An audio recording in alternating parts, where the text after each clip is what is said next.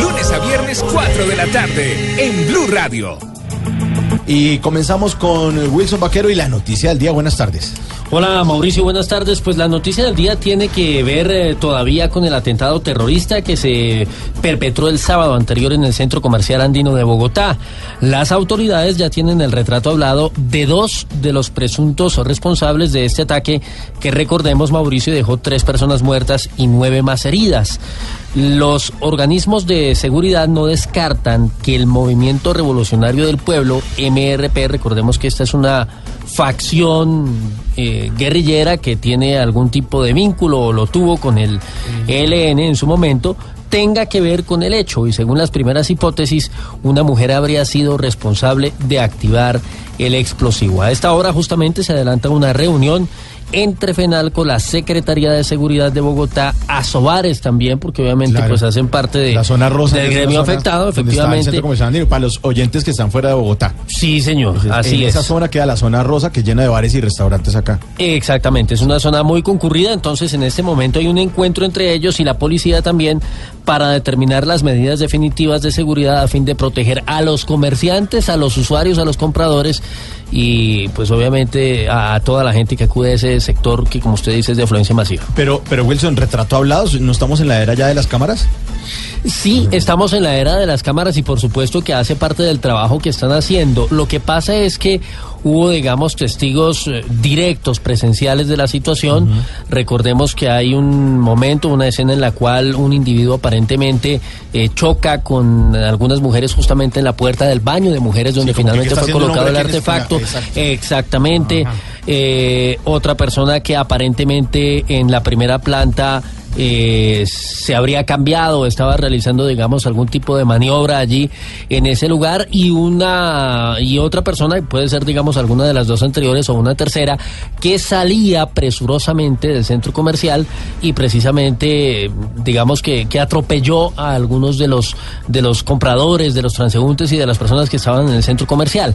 Las personas que tuvieron contacto con esos dos o tres individuos son personas que tuvieron entrevista con las autoridades, que aportaron información y que con base en la descripción que ellos mismos hicieron, pues fue que se elaboraron esos retratos. Evidentemente, el uso de la tecnología va a ser también fundamental para poder determinar finalmente quiénes estuvieron detrás de este ataque. Sobre esto último, la reunión que se está adelantando y todas estas hipótesis que se tejen alrededor de las investigaciones, Daniela Morales. Juan Esteban Orrego, director de FENALCO en Bogotá, aseguró que en este momento lo que se quiere es implementar medidas como una contingencia para las ventas en los centros comerciales. Señaló que después de, de este atentado, las ventas se han visto afectadas en su mayoría en los centros comerciales del norte de Bogotá. Obviamente esto afectó el fin de semana, la noche del sábado, que era la noche de Bogotá despierta, con unas esperanzas importantes de ventas. Obviamente tuvo una disminución importante, pues que lamentamos mucho porque obviamente había una esperanza puesta en este momento, pero tenemos que continuar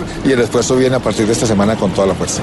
Sin embargo, hizo un llamado a la ciudadanía para no dejarse amedrentar de acciones crueles y viles como la ocurrida el pasado sábado. Daniela Morales, Blue Radio. Gracias, Daniela. Y seguiremos pues, entonces informando acerca de todo lo que vayamos conociendo con respecto a esta investigación que esperamos que sea pronta porque la ciudadanía está en, en vilo con ese tema. Sin duda alguna, Mauricio, y además porque pues no es, claro, es, es gravísimo, digamos, esto magnifica un poco el tema, el hecho de que se presentó en un centro comercial, Claro. eh, un día cerca, antes es del, Día del Padre, Ajá. es decir, tocó directamente a la gente y, y en un sitio donde hay mucha concurrencia de personas, pero no es el primer acto terrorista que se comete en Bogotá. Se presentó la situación de la Macarena, lo de Torca, lo que ocurrió contra las sedes de la DIAN en su momento, algunas instalaciones de sedes bancarias también. Entonces, digamos que evidentemente son hechos que generan preocupación y por eso muy importante la claridad que se puede hacer. Bueno, hablemos del anuncio. El anuncio lo acaba de hacer la ONU desde Pondores, que es la zona veredal transitoria de normalización de las FARC en La Guajira, donde oficialmente inició la entrega del 40% final de las armas que aún tienen en su poder las FARC. La misión de observación y verificación de las Naciones Unidas insistió además en que continúan trabajando en la extracción de caletas de esa guerrilla. Recordemos que el plazo máximo para sacar ese material de las caletas es el primero de agosto. Allí, alias Bertulfo, uno de los históricos, de los miembros más antiguos de la guerrilla de las FARC, entregó precisamente su arma y testigo de ello fue el enviado especial de Blue Radio a la zona, Jorge Herrera. Buenas tardes, eh, los saludo desde Pondores, en Fonseca, en el departamento de La Guajira. Y es que el jefe de la misión de la ONU, Jean Arnaud, acaba de anunciar el inicio de la tercera fase de la entrega de armas de la guerrilla de las FARC. Dice que en este momento se están entregando los certificados a los guerrilleros que les van a permitir iniciar su proceso de tránsito a la vida legal. Escuchemos a Jean Arnaud. Es muy grato este, celebrar el inicio de la tercera fase del proceso de dejación de armas de las FARC aquí en Pondores. Otro guerrillero que habló fue Joaquín Gómez, integrante de las FARC, que sostuvo que el grupo subversivo con la entrega de armas está demostrando al país la vocación de paz y que es sincera. Lo que sí nos llamó la atención aquí en eh, Fonseca fue la presencia de alias Bertulfo, el guerrillero más viejo de las FARC, que pasó muy silencioso mientras avanzaba la rueda de prensa de la misión de la ONU, el gobierno y las FARC, y pues eh, Bertulfo que lideró muchas batallas al lado de Manuel Marulanda Vélez, alias Tirofijo, y Jacobo Arenas, apenas vio los micrófonos de Blue Radio y de otros medios de comunicación, hizo una pausa para decirle a los de la misión de la ONU que retiraran a los periodistas. Desde Pondores, en eh, Fonseca, en el departamento de La Guajira, seguimos informando en este importante cubrimiento que se está haciendo en las zonas eh, veredales. Bueno, Jorge, y así pidan que retiren a los periodistas, ahí estaremos informando. Muchas gracias. Además es de la vieja escuela. Sí, esos que no les gusta ellos nada. No es que sean así. Sí. Les gusta que haya prensa, pero no que se les meta. Exactamente.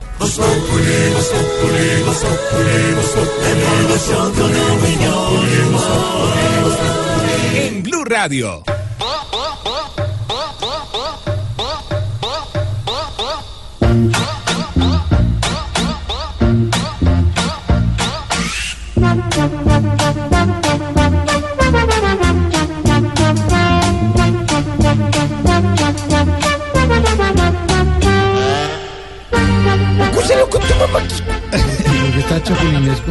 ¿Necesita presentación esta canción? No.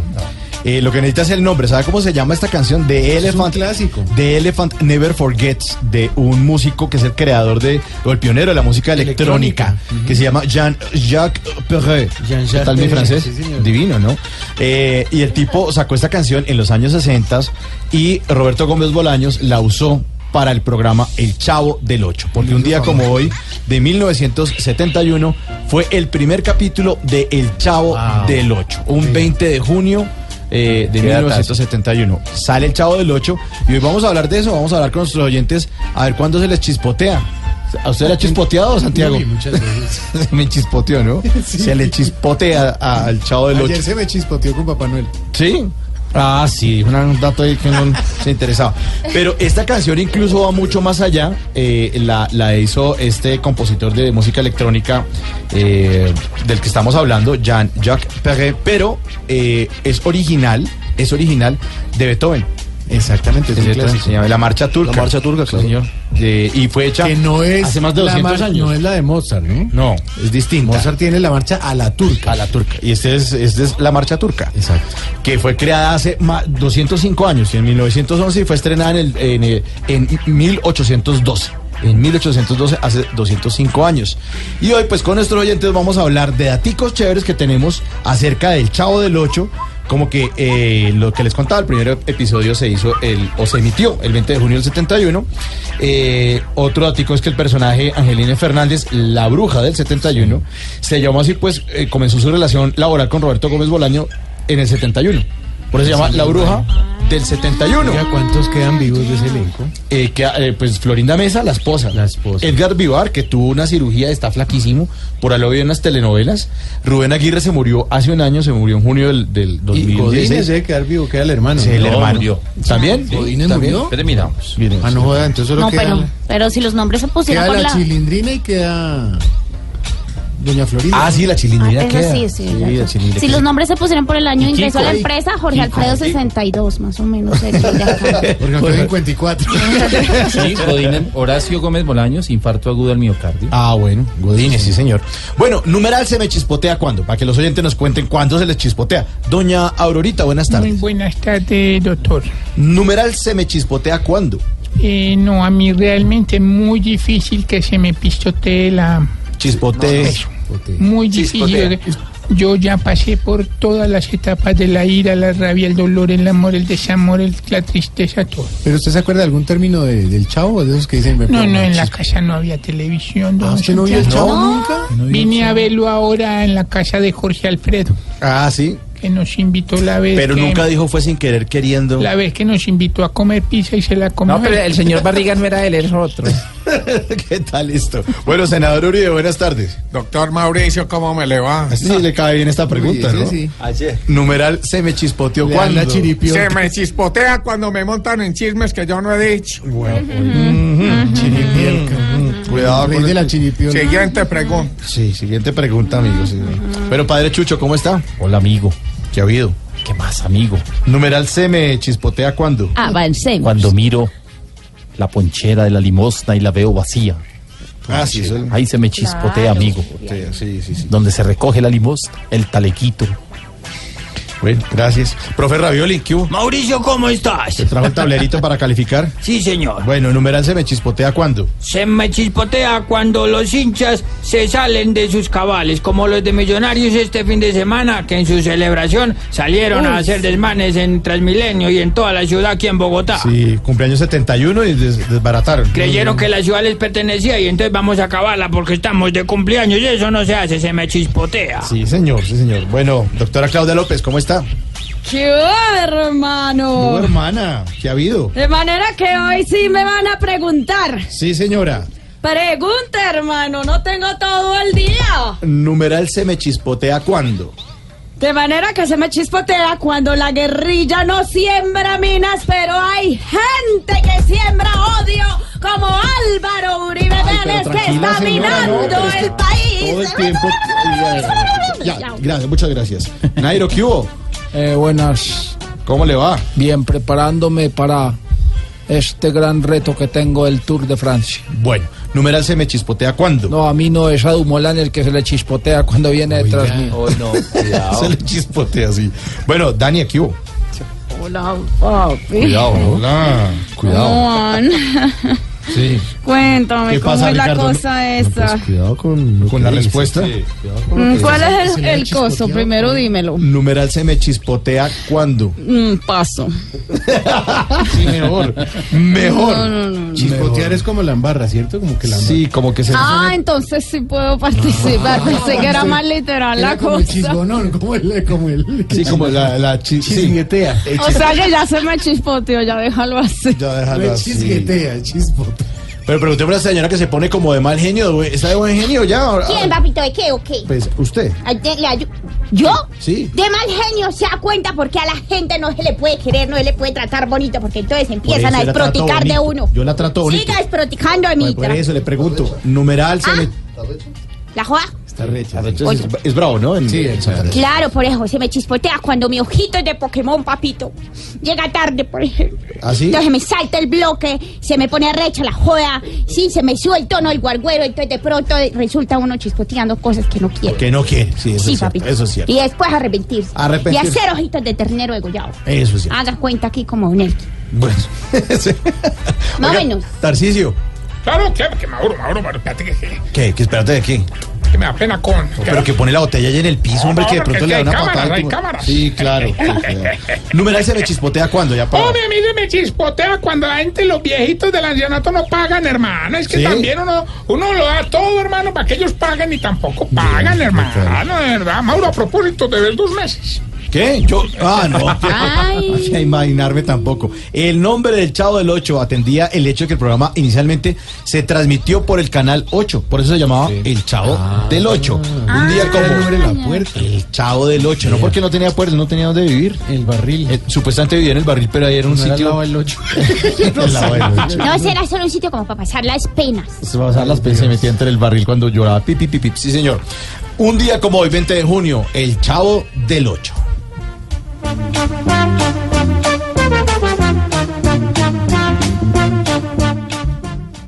Ricardo Espina es Voz Populi. Don Ricardo, con la noticia les hablemos de la espera. La espera que tendrán que tener eh, los congresistas y también las FARC y sobre todo las comunidades en las zonas que está dejando la guerrilla, porque de nuevo se produjo un aplazamiento en uno de los proyectos clave dentro de la implementación del acuerdo de paz. Esta vez se aplazó para la próxima legislatura el proyecto que crea 16 circunscripciones acordadas para las personas y las comunidades que habitan precisamente en esos sitios en los que durante décadas las FARC ejercieron presión y ejercieron eh, autoridad y ahora se pretende darles una nueva institucionalidad. Hubo muchísimos problemas, Cambio Radical eh, tuvo una proposición y al final esto quedó para la próxima legislatura, es decir, para el próximo 20 de julio. Y eso no tranca un poco la entrega. Pues es que todo esto causa, eh, digamos que se enrarezca el ambiente. No, la entrega de armas no se va a aplazar. Hoy ya comenzó, como lo escuchábamos con Jorge Herrera, el último 40% de la entrega de las armas. Concluirá exactamente en ocho días, el 27 de junio, en un acto que tendrá la presencia del presidente Santos y de Timochenko en la zona veredal, en Mesetas, en el departamento del Meta. Pero sí genera dudas sobre si el Estado, si la legalidad va a cumplirle o no a las FARC, porque se aplaza este proyecto, se aplazó la semana pasada del la implementación de la. Jurisdicción Especial de Paz, se aplazó el, eh, el tema de la ley de tierra, se aplazó la reforma política. Entonces, ¿en qué estamos? Marcela Puentes, por ahora nos cuenta por qué se tomó la decisión de prorrogar o de aplazar este proyecto de ley. El proyecto de acto legislativo que crea estas 16 circunscripciones especiales en la Cámara de Representantes no tiene la situación fácil aquí en el Senado de la República. Y es que hoy, en el último día de legislatura, tuvo que ser aplazada la votación del articulado debido a las muchas dudas que surgieron en medio de los partidos políticos, incluidos los que respaldan al gobierno, entre estos el partido de la U. Las distintas colectividades manifiestan reparos principalmente a que no puedan tener lugar en esas 16 circunscripciones. El informe con el que termina la ponencia fue aprobado con bastante dificultad. Sin embargo, tuvieron que ser tenidas en cuenta tres propuestas, una de estas de cambio radical, en la cual se crea un sistema de alertas tempranas para que de hallarse algún problema de orden público en alguno de estos lugares, se puedan suspender las elecciones por orden del presidente de la República. En todo caso, este proyecto quedó para la siguiente legislatura en la que el gobierno tendrá que superar el ausentismo parlamentario que caracteriza los meses previos a las elecciones. Marcela Puentes, Blue Radio. Esta es información exclusiva de Blue Radio. Información exclusiva, Ricardo. Hablando sobre la Cancillería, hablando sobre uno de los múltiples contratos de Market Medios, la empresa del famoso Roberto Prieto, el hombre fuerte de las campañas presidenciales de Juan Manuel Santos en 2010 y en 2014. Recuerde que hay un contrato que tiene un costo multimillonario que se hizo entre la Cancillería y esa empresa para la Cumbre de las Américas cuando vino el expresidente Barack Obama a Cartagena en el año 2012. Pues la Procuraduría... Shakira cantó La Libertad Dublime. Exactamente. La Procuraduría va a citar a dos funcionarios de la Cancillería para que expliquen las condiciones, de qué manera se entregó ese contrato. Luz Karim Hurtado con este, este punto, esta información exclusiva. Y se conocerán las primeras decisiones del Ministerio Público frente a las investigaciones que adelantan por los contratos concedidos a Marque Medios, la empresa que dirigió Roberto Prieto, investigado por el escándalo de Brecht. Así las cosas, Blue Radio conoció que en los próximos días será llamada en calidad para declarar la actual cónsul de Colombia en Madrid, María Margarita Salas, que para la fecha era secretaria general del Ministerio de Relaciones Exteriores. Y debería ocurrir lo mismo con el supervisor del contrato, Alexander Gutiérrez, coordinador de privilegios e inmunidades de la dirección del protocolo. Se trata de un contrato adjudicado en el año 2012 que tuvo un costo de 4 mil millones de pesos. Es la primera decisión que se tomaría en el Ministerio Público frente a las investigaciones por este caso. Luz Karim Hurtado, Blue Radio. Gracias, Luz Karim. Hablemos ahora del proceso. Hablando del proceso, hay un hilo conductor de todo esto. ¿Por qué hablamos de Roberto Prieto y de Market Medios? Porque Roberto Prieto tiene que ver con el escándalo de Odebrecht. Y hablando del proceso, en la Comisión de Acusación de la Cámara de Representantes hay dos investigaciones al presidente Santos por posibles actividades ilegales en la financiación de sus campañas, en 2010 y en 2014. La semana pasada finalmente decidieron no viajar a Brasil los investigadores para escuchar a Eleuberto Martorelli, que es el gran ventilador del caso y que fue el presidente de Odebrecht en Colombia. Sin embargo, hoy sí rindió declaración juramentada el presidente de la Agencia Nacional de Infraestructura, Luis Fernando Andrade, y mañana lo hará el controvertido y otro ventilador, Otto Nicolás Bula. María Camila Roa nos cuenta lo que pasa allí en la comisión de acusación. Hoy se escuchó en declaración juramentada a Luis Fernando Andrade, presidente de la ANI, ante la comisión de acusación por el contrato de la Ruta del Sol 2. El abogado del presidente Alfonso Portela estuvo presente escuchando la diligencia. Aunque avanza la investigación, han sido varias las peticiones de aplazamiento. El presidente de la comisión de acusación, Nicolás Guerrero. El señor Juan Sebastián Correa, quien estaba citado para horas de la tarde, eh, ha solicitado que se le aplace la declaración, eh, a lo cual el despacho ha accedido y vamos a fijarle una nueva fecha. Lo mismo que al señor Enrique Ribeira, que también estaba citado para el día miércoles. Roberto Prieto y Andrés Giraldo ya entregaron declaración juramentada y se espera que lo haga mañana Otto Bula a las 9 de la mañana. María Camila Roa, Blue Radio. Gracias, María Camila. Ahora la respuesta. La respuesta en tiempo real del alcalde Enrique Peñalosa, luego de que la registraduría avalara exactamente 473 mil firmas, casi el doble de lo que se necesitaba para convocar a, a las urnas a la revocatoria de su mandato. Recuerde que lo que viene ahora es eh, un plazo de cinco días para que haya impugnaciones, para que haya quejas de quienes consideren que no está bien hecho el trabajo y luego la registraduría, si se cumple el plazo y no hay objeciones, tiene que convocar a las urnas. Es decir, que tendría que convocar a la registraduría independientemente de lo que pase en el Consejo Nacional Electoral Que está en la otra investigación. a la revocatoria del mandato de Pero Peñalosa. porque ahora sí firman y no votaron en contra de Peñalosa. Pues es que ese es un punto interesante. Lo que pasa es que eh, se cumplen y se mezclan muchas cosas. Porque no solamente se trata de, de que voten en contra de Peñalosa, sino de lo que significa él hoy. Un hombre con una fragilidad muy alta en materia política, un hombre con popularidad muy baja, un hombre que no está conectado con la opinión pública. Y todo eso reciente, y todo eso pues se aprovecha políticamente por parte de quienes han recogido firmas y lo tienen a las puertas de la revocatoria del mandato, porque como le digo, si no hay objeciones, tiene que convocar, tiene que pedirle a papá gobierno, al ministro de Hacienda, platica, Platica. para, hacer la revocatoria. Si no hay. Pero ya dijeron No, que pues no hay. tiene que haber plata, pues ese es el costo de la democracia. ¿Les No. parece que no hay plata para unas cosas, pero sí hay plata para otras? Pues hay una revocatoria. no hay. Imagínese que no hubiera plata, pues tiene que conseguirle al señor ministro. Andrés González, con lo que respondió hoy el alcalde Peñalosa. Tras el aval de 473.700 firmas para la revocatoria, el alcalde de Bogotá, Enrique Peñalosa, dice que continuará ejecutando los programas de su gobierno. Simplemente seguiré trabajando para revocar la pobreza, seguiré trabajando para revocar los problemas de inseguridad, para revocar los problemas de inmovilidad, seguiré trabajando cumpliendo el plan de gobierno que inscribimos. Mi abogado, Humberto Sierra, seguirá eh, haciendo el trabajo que corresponde para defender los derechos de quienes me eligieron. A partir de este 21 de junio comienzan a correr cinco días hábiles para que quienes no estén de acuerdo controviertan el informe por escrito. Andrés González, Blue Radio. Se agudiza la crisis sociopolítica en Venezuela. Blue Radio informa.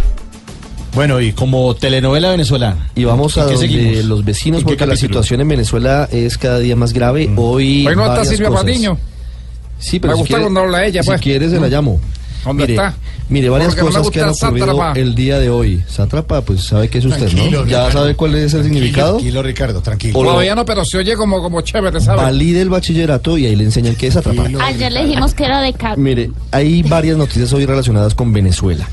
El Tribunal Supremo de Justicia, que es madurista, decidió en tiempo récord abrir juicio de responsabilidad a la fiscal Luisa Ortega, que es la que ha intentado frenar la Asamblea Constituyente que convocó el señor Nicolás Maduro. Es decir, que muy pronto la fiscal saldrá de su cargo. ¿De qué la acusaron? Que es un nombre todo raro. No, ella insania, o sea, eh, se acepta la tesis, por lo menos Vamos para acusado de estudio, insomnia. de que No, la fiscal Luisa Ortega está loca. Hágame el favor. Insania el argumento, insania mental, claro, ese es el argumento de los chavistas. para que sepas tú. Pero ¿qué más pasa en Venezuela hoy? Acaba de hablar la unidad, que es eh, la oposición y ha convocado de a, a una protesta permanente en las calles. Es que no tiene Indefinida. Insania que se llama la fiscal, ¿cierto? Se está pensando en la posibilidad de ir hacia una huelga indefinida en muchos sectores, por ahora la protesta es indefinida, y adicionalmente está mm, desarrollándose la Asamblea General de la OEA con muy pocos resultados, pero donde se espera alguna declaración sobre la crisis que vive el vecino ¿Qué país. puede decir la OEA? No, es que, ayer, además- ayer hubo tres proyectos de resolución, ninguno se aprobó, pero hoy puede- podría ser porque hay menos eh, número de votos requeridos. ¿Qué puede decir la OEA? Pues eh, ese voto es importante en medio de todo porque significaría que le están exhortando a Nicolás Maduro a que eche para atrás su asamblea constituyente. Si no la acepta, los países de la OEA podrían apretar económicamente a Venezuela, es decir, entre otras cosas podrían eh, eh, hacer algún tipo de propuesta para cerrar el chorro en cuanto a venta de combustibles de gasolina y de petróleo de Venezuela, lo cual dejaría sin recursos al gobierno de Nicolás Maduro, Sí, ¿no? Gabriela González desde Caracas con lo último. Luego que el Tribunal Supremo de Justicia admitiera la solicitud de antejuicio de mérito contra la fiscal general de la República solicitada por el diputado Pedro Carreño, la Mesa de la Unidad Democrática se pronunció al respecto. En específico, el presidente de la Asamblea Nacional, el diputado Julio Borges, y esto fue lo que dijo. Quien nombra a la fiscal es el Parlamento. Quien puede destituir a la fiscal es el Parlamento. Para que quede muy claro, no hay ley, no hay constitución.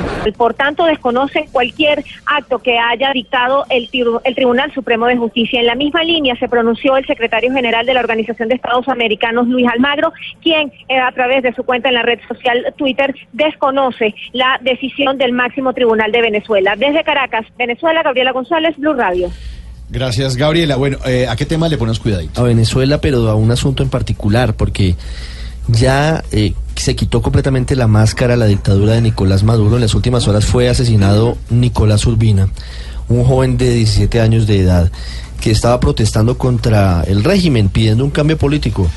Se va un grupo de muchachos que la verdad lo que tenían en la mano eran piedras, que tenían al frente unos escudos eh, hechizos con eh, tejas o con cartones. Y a los señores de la Guardia, a dos bandidos de la Guardia Nacional Venezolana, no les se les ocurre nada distinto a sacar sus pistolas, que está prohibido llevar pistolas en las manifestaciones. Sacan las pistolas y disparan a la multitud.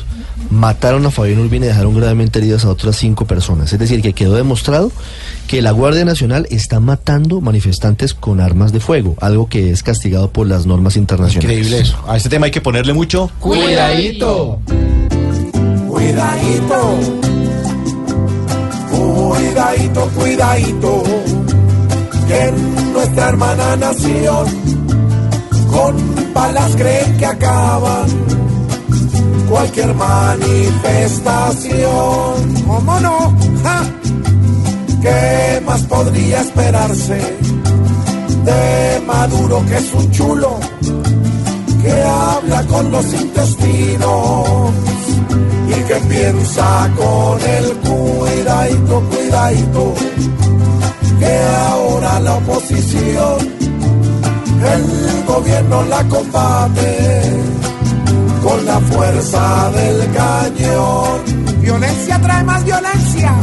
No es justo que a una tierra de oportunidades nuevas un petardo la mantenga levantada de las cuidadito, cuidadito, pues con cada proveedor que desocupe la guardia hay más tristeza y dolor. Paz, hermanos, paz. Si disparan a la gente por venganza y bajo cuerda, el pueblo venezolano no va a salir de esta miedadito, cuidadito, porque es que la solución no es coger una pistola y disparar sin razón. porque no acaba la crisis, pero sí la población. ¿Qué? ¿De qué o qué? Le parece muy lindo que digan todas esas cosas. ¿Qué, ¿Cuáles Entonces cosas? toca aplaudirle. No, toca aplaudirle. Entonces ay, no, qué bonito, se las repito. No, no, no. Entonces, ¿qué es lo que estamos Cálmese, enseñando en este hombre, país, de verdad? tranquila, ¿Qué es lo que estamos enseñando? Tranquila, tranquila, no dijeron cambien ninguna mala palabra, Pongan tranquila. otra, No, algo bonito. Ah, no bonito, sé, cuidadito. colorín con los rayos, esas cosas que habían en esa época. Momento para nuestra aplaudida, aclamada y huérfana sección. Ay, huérfana. Sí, claro, por el Chavo del 8. Ah, Un 20, un 20 de junio. Un 20 de junio. rebuscada sección. 1970. Rebuscada sección. Girafalesca sección. aplaudida, aclamada y huérfana sección de... ¡Qué belleza! ¡Qué belleza, Ricardo! Mire, esta historia tristemente la reportamos casi que diariamente y tenemos que insistir en lo mismo. En Barranca Bermeja, las mamás de seis recién nacidos en grave estado de salud denuncian que varias EPS no han autorizado sus traslados a centros especializados que requieren. Están denunciando además que el fin de semana murió un bebé que permaneció varias semanas a la espera de la remisión y nunca llegó. Hágame el favor. El sistema de salud en crisis y lo sigue negando el gobierno. Lorenzo Lizarazo. Médicos de Barranca Bermeja advirtieron que si las EPS no autorizan el traslado de los bebés a hospitales o clínicas de cuarto nivel, podrían morir debido a la complejidad de sus enfermedades cardíacas, respiratorias y hepáticas, entre otras patologías. El pediatra de la clínica Magdalena, Yesid Blanco Calvete, explicó que en el puerto petrolero no hay IPS que puedan hacer el diagnóstico y el procedimiento que se exige en estos casos. En este momento tenemos seis pacientes en espera de remisión. Tres de ellos son de la EPS Café Salud. Los exámenes son importantes porque de ello depende el diagnóstico adecuado de este tipo de patologías y la opción quirúrgica. Entre los seis recién nacidos hospitalizados en Barranca Bermeja, que necesitan su traslado inmediato a instituciones de cuarto nivel, hay un menor que lleva dos meses en espera de esa remisión. Desde Bucaramanga, Lorenzo Lizarazo Duarte, Blue Radio. Gracias, Lorenzo. Bueno, Ricardo, ¿cómo es ese tema de las cuatro leyes que se frenarán por falta de presupuesto? Pues eh, el ministro de Hacienda, Mauricio Cárdenas, dice que son leyes populistas. Lo que no nos dice el ministro es que quien propuso algunas de ellas fue el jefe de él. El ministro Cárdenas no nos dice que el presidente Santos sí, viola fue, es- entre otras cosas, el que en campaña, como campaña. todos los políticos, Cobró. propuso bajar el aporte ¿Cómo de lo? los pensionados en salud del Del 12 al 12 al 4%.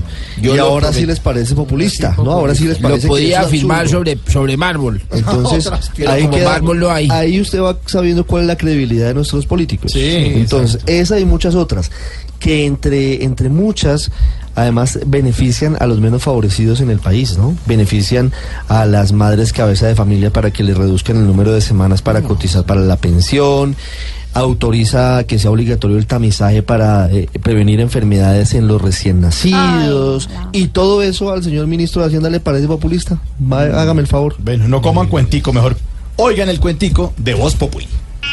Este es nuestro cuentico del día.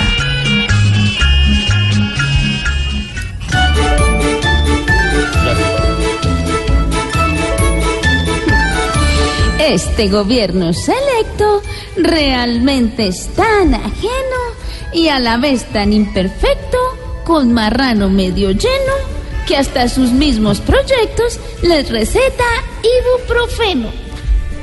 Mejor no digo ni pío y no he hecho cantaleta. Yo realmente siento hastío aquí con cada receta. Porque es que el proyecto mío lo subí y me dio en la jeta. Aceptemos el presente. Con Santos nos humilla. En esta tierra indecente, por el jefe que nos brilla. Las leyes son para la gente, pero no para la guerrilla. Tocó parar estas leyes por falta de presupuesto, pues en carrera de bueyes yo me gané el primer puesto y ya estoy entre los reyes de la excusa y el pretexto. Sin saber qué va a pasar, seguiremos esperando. Aunque aquí es de esperar y ya nos estamos cansando. Ellos cuidando a las FARC y nosotros como Armando.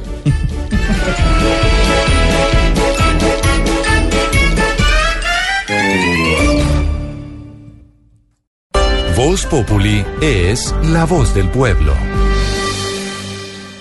Momento para que pregunte. Ahora sí, Ah, Juanito ahora que volvió sí. a estudiar el colegio, ¿sí? Qué cantidad de cosas Claro. que tenemos atrasadas, Bueno. tío Mauro. Bueno, bueno, ya. Me ayudarán todos. Por ahora pregunte. Juanito preguntaba con deseos de saber las cosas que en Colombia no podía comprender. Adelante Juanito, te queremos invitar. Aquí responderemos lo que quieras preguntar.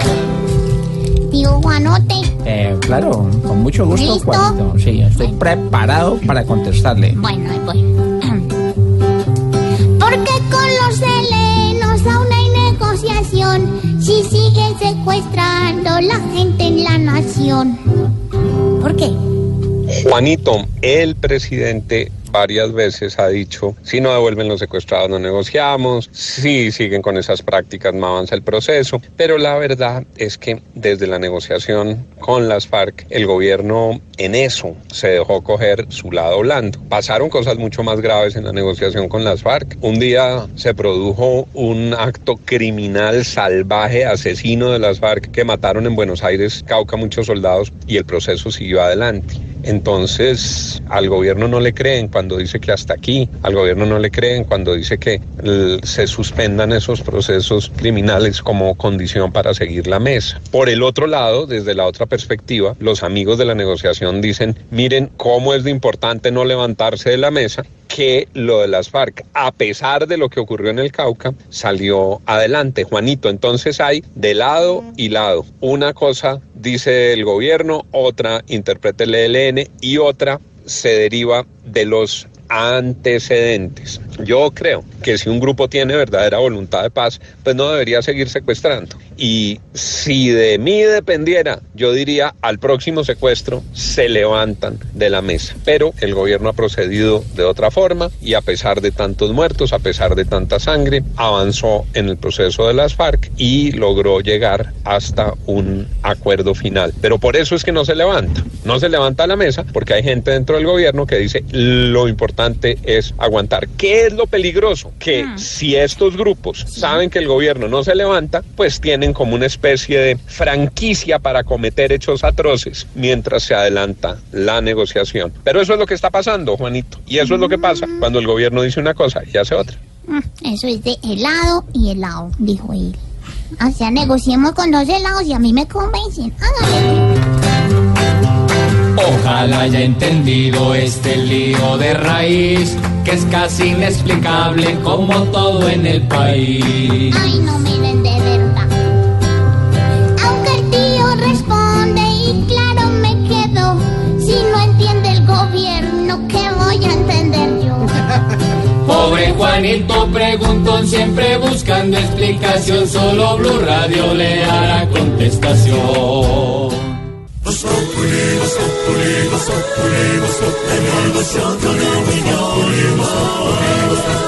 En Blue Radio.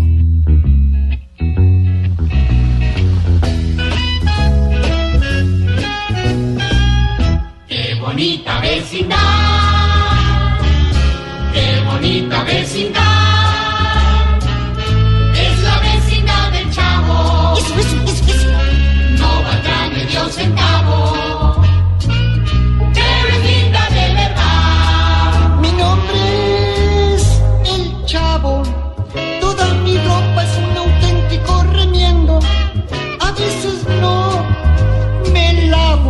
Me trae buenos recuerdos esta música. ¿En serio, Kiko? Sí, porque don, don, profesor Girapates venía a visitar a mi mamá, nos damos de rosas. Diga profesor otra vez. El profesor Girapates. Profesor Girafales. Un día como hoy, un 20 de junio, pero en 1971, Mira, Rui, mira, se lanzó al aire la- el primer capítulo del Chavo del Ocho.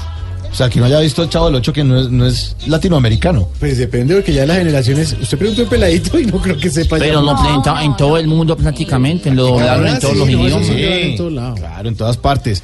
El Chavo. Fíjese, ya estamos viejos. O sea, usted, una, la generación que tiene ahorita 5 o 6 ¿Estamos añitos. viejos? no Sí, pero, pero hay Chavo animado también. Canales No, para no, niños. No es lo mismo. Pero para los niños de hoy en día sí, les gusta. Fí- Fíjese que el chavo eh, no vivía en el barril, lo que estamos hablando hace un ratico. Simplemente era un escondite y compartía su departamento, como dicen los mexicanos, su departamento. Sí, con alguien que no apareció en, en ningún episodio. Entonces, compartía un sitio, pero esa persona nunca apareció. ¿Y don Ramón sí vivía en la olla o tampoco? Vivía en la olla, sí, Ah, sí, ok. nunca pagó Hola, la renta. Ramón, ¿qué comía, maíz? Él era flaco, pero... Flaco, ¿no? Pues no tenía ni para la No, renta. hay una escena Estaba en dieta líquida. Estaba en dieta líquida. Vea, nunca se reveló el verdadero nombre del chavo, porque todas las veces que iba a decir el nombre, lo interrumpían. ¿Cómo se llama? ¿Cómo se llama? Y entonces iba a decir y pan. Lo interrumpí. Sí, eso, eso, eso. Eh, el chavo adoraba las tortas de jamón, pero aparece comiendo este manjar en apenas dos ocasiones. No se los dejaban comer. torta de jamón. Sí, la torta de jamón, que era un sanduchito. Un sanduchito. La chilindrina, María Antonieta de las Nieves. Sí, llore, llore. Llore porque quedó embarazada. Quedó embarazada ¿De, de don Ramón? en 1974. La actriz, la actriz, la actriz, la actriz. Ese capítulo nunca se. Eh, y nunca mostraron cuando, cuando le hacía la visita el, el, el profesor a la... ¿Qué No, hacía, qué hacía el profesor Girafal y doña Florinda encerrado? Nunca no. vio prácticamente. Hoy nuestros oyentes nos están contando, eh, bueno, le está contando, eh, la chilindrina eh, quedó embarazada en el 74, por esa razón ella se apartó de la, de la grabación de- del Chavo del 8, obviamente, y en esos episodios el personaje no estuvo presente y la disculpa era que se había ido con, con unas tías a, a una provincia.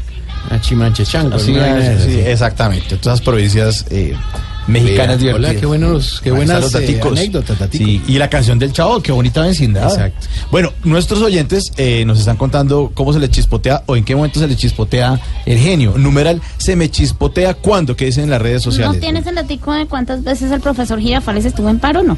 No. Yo creo que Averígualo. vivían paro que la pasaban de doña Florinda.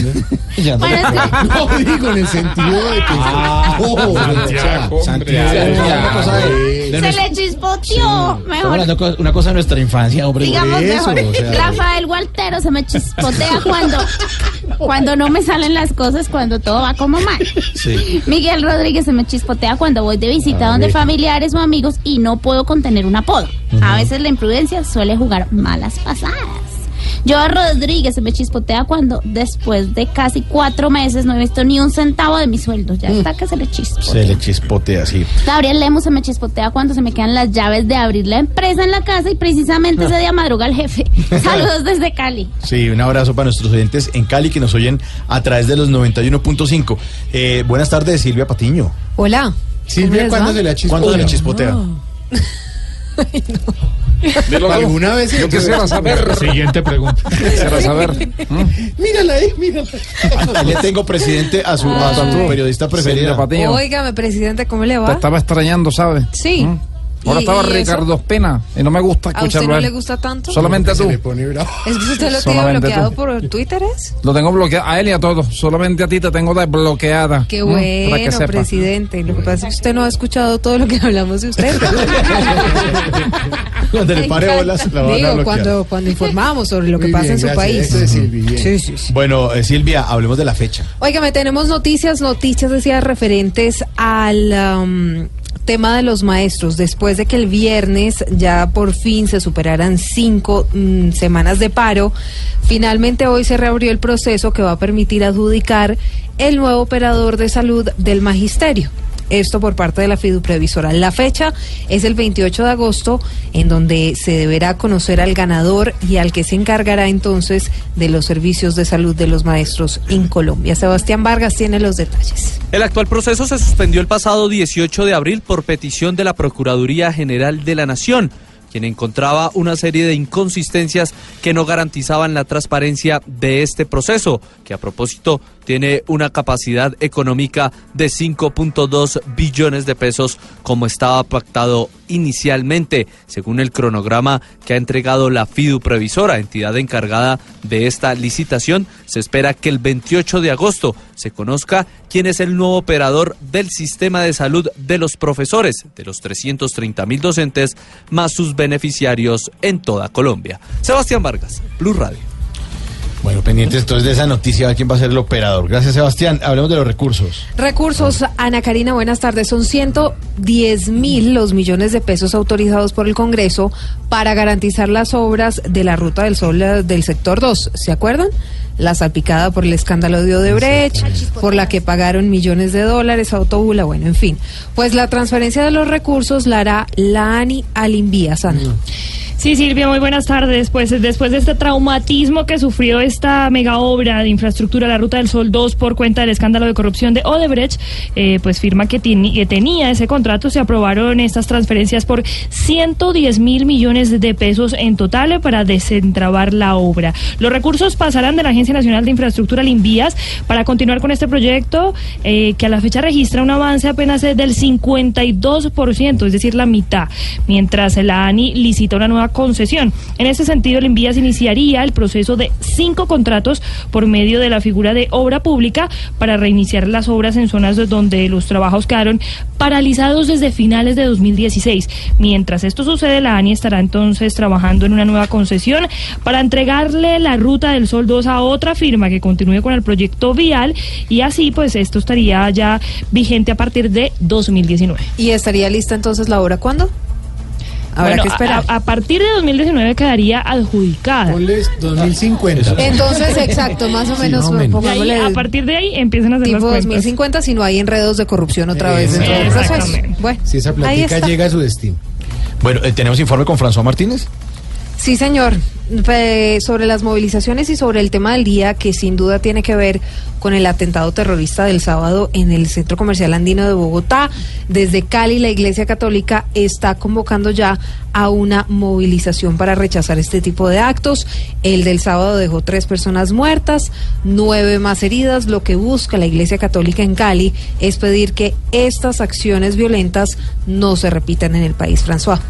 El arzobispo de Cali, Monseñor Darío de Jesús Monsalve, está convocando a distintas organizaciones y a la ciudadanía en general para movilizarse y repudiar los atentados terroristas acaecidos en la capital de la República. Según Monseñor, hay que protestar contra quienes quieren que Colombia siga en una guerra eterna. Nosotros tenemos que salir juntos de la confrontación armada. Es también la hora para que la subversión que aún no entra en un acuerdo para el cese del fuego y de los pasos y el gobierno haga lo mismo y la sociedad exija que cesen las violencias para que se pueda identificar quiénes son los que permanecen en esta eh, línea de destrucción y de muerte. Con respecto al proceso de paz entre el gobierno y el ELN, Monseñor le pidió a las partes que aprovechen la visita del Papa en Colombia para salir del círculo vicioso de estancamiento en el que ha entrado la mesa de diálogo. Desde Cali, François Martínez, Blue Radio. Gracias, François, en Cali, porque las ciudades son importantes en Voz Populi.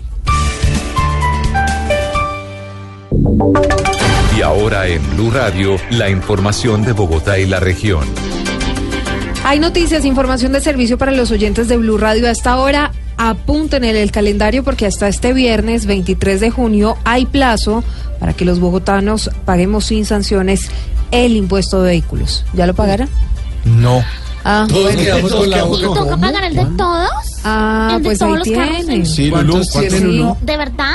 ¿cuántos tiene ¿Y Lulú? Lulu cuántos son? 16. ¿Diez y qué? Pero, ¿Y usted los paga? Ay, no, ni idea, ni sabía que existía eso. No puedo creer que tuviera más ordóñez que usted. Apunten entonces, 23 de junio, este viernes, hay plazo para pagar sin sanciones el impuesto de vehículos. Los detalles, Andrés González.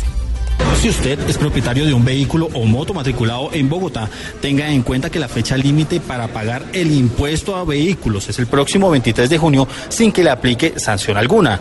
De acuerdo con la Secretaría Distrital de Hacienda, el monto recaudado a la fecha por esta contribución supera los 550 mil millones de pesos, que equivale al 90% del monto que se espera recaudar. Según las autoridades, quienes no paguen el tributo en la fecha establecida serán sancionados con una multa del 1,5% sobre el valor a pagar. Andrés González, Blue Radio. No, no, Rubén, ya le cayeron. Óigame, detalles de la movilidad en Bogotá también en nuestra cuenta en Twitter, arroba Blue Radio Co, y en nuestra página web, bluradio.com.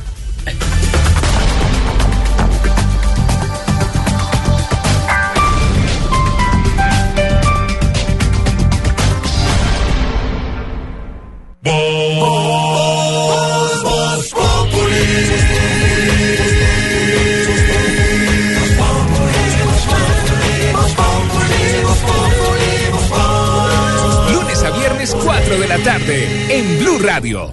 Bueno, ¿usted sabe qué es Amazon?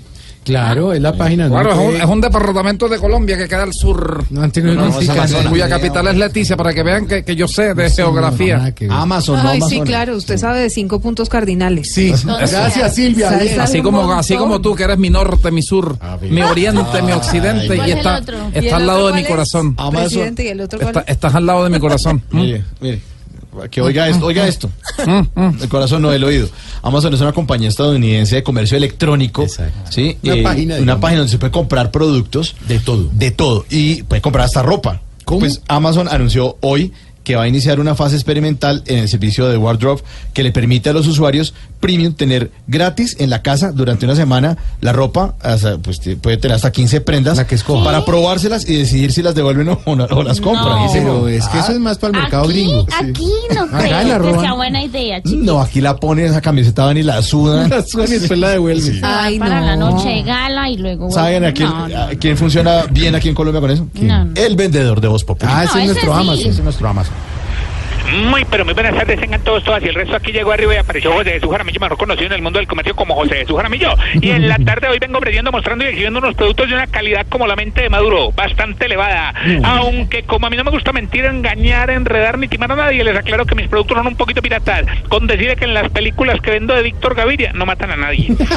Y preste mucha atención que aprovechando el triunfo del Nacional vengo ofreciendo los mejores uniformes de fútbol, así que mucho cuidado, caballero, por aquí está el guayo tipo Uribe, viene con los taches arriba. No se quede sin comprar la balaca tipo Piedad Córdoba, ha estado en todo tipo de frente. También está por aquí la medio bajita, la media bajita tipo Camerún frente a Colombia, no le llega ni a los tobillos. Ni a los tobillos y por último, lleve la camiseta tipo diálogo con el ELN, esa no es muy recomendable porque en cualquier momento se rompe. Bueno, eso fue todo por hoy, recuerda que lo que necesite. Consígalo, papá. Aquí nos tomamos el humor en serio. Voz Populi, la caricatura de los hechos. Se agudiza la crisis sociopolítica en Venezuela. Blue Radio informa. Bueno, hablemos de Venezuela, ¿no? Ahora sí, llegó mi sección en este programa. su ya me sección, tiene no. sección propia con Para presentación y luzca todo. A ver, cantidad de inteligencia. Silvia, ¿cómo estás tú? Hola, presidente. Usted como que se le complica el tema en las calles, ¿no? ¿Por qué? Porque ya la oposición volvió a convocar, ah, sí, eso sí no tienen ni idea, pero, pero volvió a convocar protestas, de hecho una protesta permanente y anunció que desconocerá cualquier orden o mandato de su gobierno. Todo esto por cuenta de los anuncios recientes hechos por el Tribunal Supremo de Justicia, que encontró méritos para abrir una investigación en contra de la fiscal Luisa Ortegas. La fiscal que se le volteó un poquito, ¿no? Se me volteó la fiscal Luis Ortega, ¿verdad? Ah, ¿Cómo sí, tampoco Me acabo- me sabía. acabo- que la condenó. Me, me acabo de enterar, ¿sabes? Venga, sobre pero usted, ah, ¿cómo así? ¿Esa frase no era de otro presidente? ¿De cuál? De me acabo de enterar, esa no, era de No, otro. no creo que otro sea tenga el mismo láxico que yo. ¿Láxico? El láxico, tú sabes que es el ácido láxico. El léxico. El ácido láxico. Bueno, Uy, bueno. no, qué desorden en la cabeza. Protestas permanentes en Venezuela convocadas por la oposición. Santiago Martínez en Caracas. 10 puntos anunció la oposición venezolana en lo que es su, nueva hoja de ruta para enfrentar al gobierno de Nicolás Maduro y evitar lo que es la Asamblea Constituyente. Asegura que se apegan al artículo 333 que obliga a cada ciudadano a restablecer y a defender su constitución. Asegura que desconocen o desconocerán cualquier decisión que haga el gobierno en torno a la constitución y que además están próximos a anunciar una protesta permanente en las calles.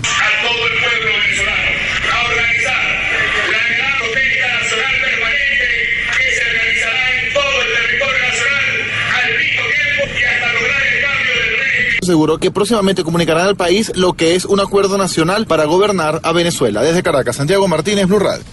Gracias, Santiago. Bueno, noticias desde la Fiscalía, las investigaciones. Pero desde la Fiscalía de Bélgica, porque avanzan las investigaciones por cuenta de una explosión que se presentó en la estación central de Bruselas. El incidente Malena está siendo tratado como la mayoría de incidentes que ocurren en Europa que han ocurrido en las últimas semanas como un atentado terrorista.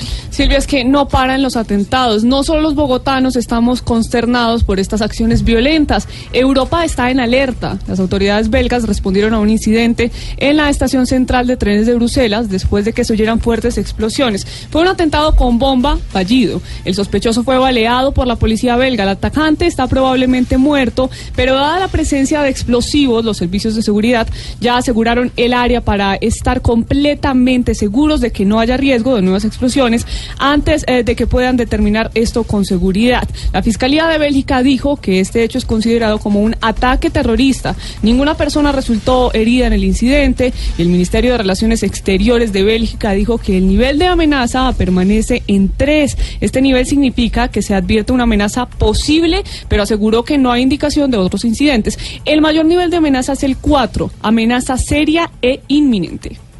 Bueno, entonces, ¿en qué lugar del mundo se uno que no, No, pero además, vaya eh, atentado? eh, diciendo lo que decía ahorita Marina, es- está probablemente muerto, dicen las informaciones, porque es que además la primera información que tenía era que el tipo estaba herido. Entonces, obviamente, me imagino que, pues, da- dada la inteligencia y todo lo que pasa en Bélica, están diciendo que, pues, no es probable que esté muerto.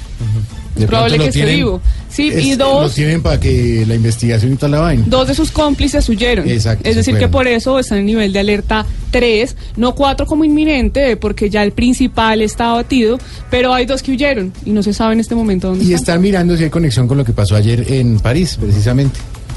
Óigame, le tengo un anticipo para lo que no es Voz Populi. Tenemos un agarrón, No, ¿De quién? gritos, ya- no, puños, no Entre- puños, pero es un agarrón ver, tremendo en la Cámara de y- y- Representantes. Y, Silvia nos dice, eh, María Alejandra Cabal. No, no. María Fernanda. Hombre, María Fernanda. No, no, no. no. Eh, vago! eh, Claudia López se puso brava. Tampoco, tampoco. Eso fue en la Cámara de Ah, Representantes. en la Cámara, entonces fue... Sí, no, pero la cosa estuvo seria. A la Entonces, cámara, entonces don Saúl, se volvió a dar con la cámara. Gritos, gritos y todo. Bueno. Les tengo un expresidente machista. ¿De Colombia? No. Expresidente Un machista. expresidente ¿Será? machista. Ujú. No creo y que sea yo. tengo al nuevo Nairo de la política. Nairo de la política. ¿Por qué? Porque pedaleamos. Al nuevo Nairo de la política. Todo eso en lo que no es voz populi. Todo eso en lo Ah, bueno. Voz Populi es la voz del pueblo. Esta es la hora de Doña Aurora, es la más sabia, la inspiradora, la consejera cabecera. Ay, María. Escucha. Don, ¿Cómo es tu nombre? vos? Mauricio. Mauricio Quintero. Perdón. ¿Qué hizo usted el Día del Padre? Pues digo, ¿usted le celebró a sus hijos? ¿Son alguno papá? No, porque ellos están, no están en la ciudad. ¿No están? ¿Cómo es que llaman? Ese día. ¿Dónde, ¿Dónde están? Ya se puso a recordar. Pues ve, hay uno que está en, en, en, en Jacksonville. Pero eso- Detenido. Eso no es una ciudad. Preso. Ahí me escribe y ahí dice que de Jacksonville. No, Eh, es un Jacksonville no es pueblito una ciudad. tranquilo. Bueno, sí, es Penitenciaría. Yo le creo. Claro. Bueno. Ve, aprovecho para enviarle un saludo precisamente a las personas que están retenidas eh, en las cárceles del país, que Ah, sí, yo es sé verdad. que nos escuchan mucho. Sí, eso sí. es. Nos escuchan y a lo mejor somos una grata compañía para ellos en esta Pues hora yo no del soy día. grata, pero compañía, sí, sí, que ayudamos. también para las personas que se encuentran en los hospitales, don Mauricio. Sí. Yo no sé si usted alguna vez ha estado hospitalizado. Sí, ese estado. Usted se ve muy saludable. No, pero sí está. Ella le dijo enfermo. No, no sé, pero- Se ve muy saludable, me está diciendo Y sí. usted no sabe lo aburridor Sí. que llega siendo esta hora cuando cierran las visitas. Ay, sí, da una tristeza. Ave María, pone uno, van. Me pone consta. uno la radio y ese olor que queda de empanada, que es lo que le llevan a los enfermos. Empanada. El pana lo mata. Dependiendo, Chicharrón. dependiendo del enfermo. Entonces también va el saludo para ellos y todas las personas que trabajan tanto en cárceles como en hospitales. Bueno, Ahora sí. Bueno. El libreto es cortico. ¿eh? ¿Qué le iba a decir yo? No, no, no, que usted me- que no sé qué me iba a decir. Ah, no, ya me acordé. ¿Qué? Este fin de semana, don Santiago, Señora. me fui de puente. Ah, qué rico. ¿Y qué hizo? Eh, no, pues me fui de puente. Se le cayó. ¿Dónde Se le estuvo? rompió. ¿En, en piscina? ¿En la playa? No, ¿En no, dónde? no, no, en el odontólogo. Ah, Ay, Ve, bueno. les voy a ayudar a identificar una familia colombiana después de haber sido de puente. Ah, A ver. eso está bueno. Si el papá empieza a hacer cuentas de lo que se gastó sin necesidad, no lo dude. Si la mamá empieza a sacar pantalonetas de baño mojadas de una bolsa plástica, si el papá dice resignado, bueno, al menos esta semana es cortica, no le gusta. Si la mamá se levanta hoy martes diciendo, eh, qué cosa tan rara, se va uno a, de- a descansar y antes llega más cansado. Más que. Y si hoy no mandó los niños a estudiar porque es que amanecieron como enfermos. ¡Ave María! Todos agripados. Bueno, los dejo que me tengo que ir a comprar un trapito para la máquina de moler porque que ya el maíz se me está regando más que jugo en lonchera de niño. Hola, doña Aurora, muchas gracias. En Blue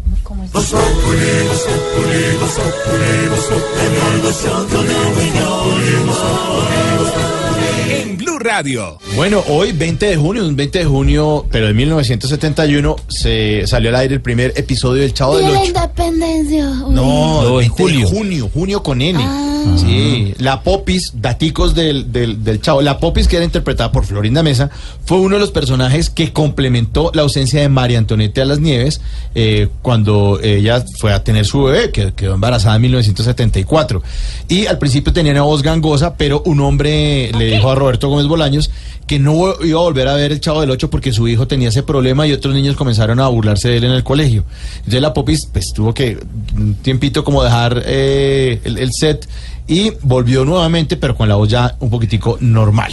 Hoy con nuestros oyentes nos están contando numeral se me chispotea cuándo. No, es que tenaz la, la gente con voz gangosa, de verdad.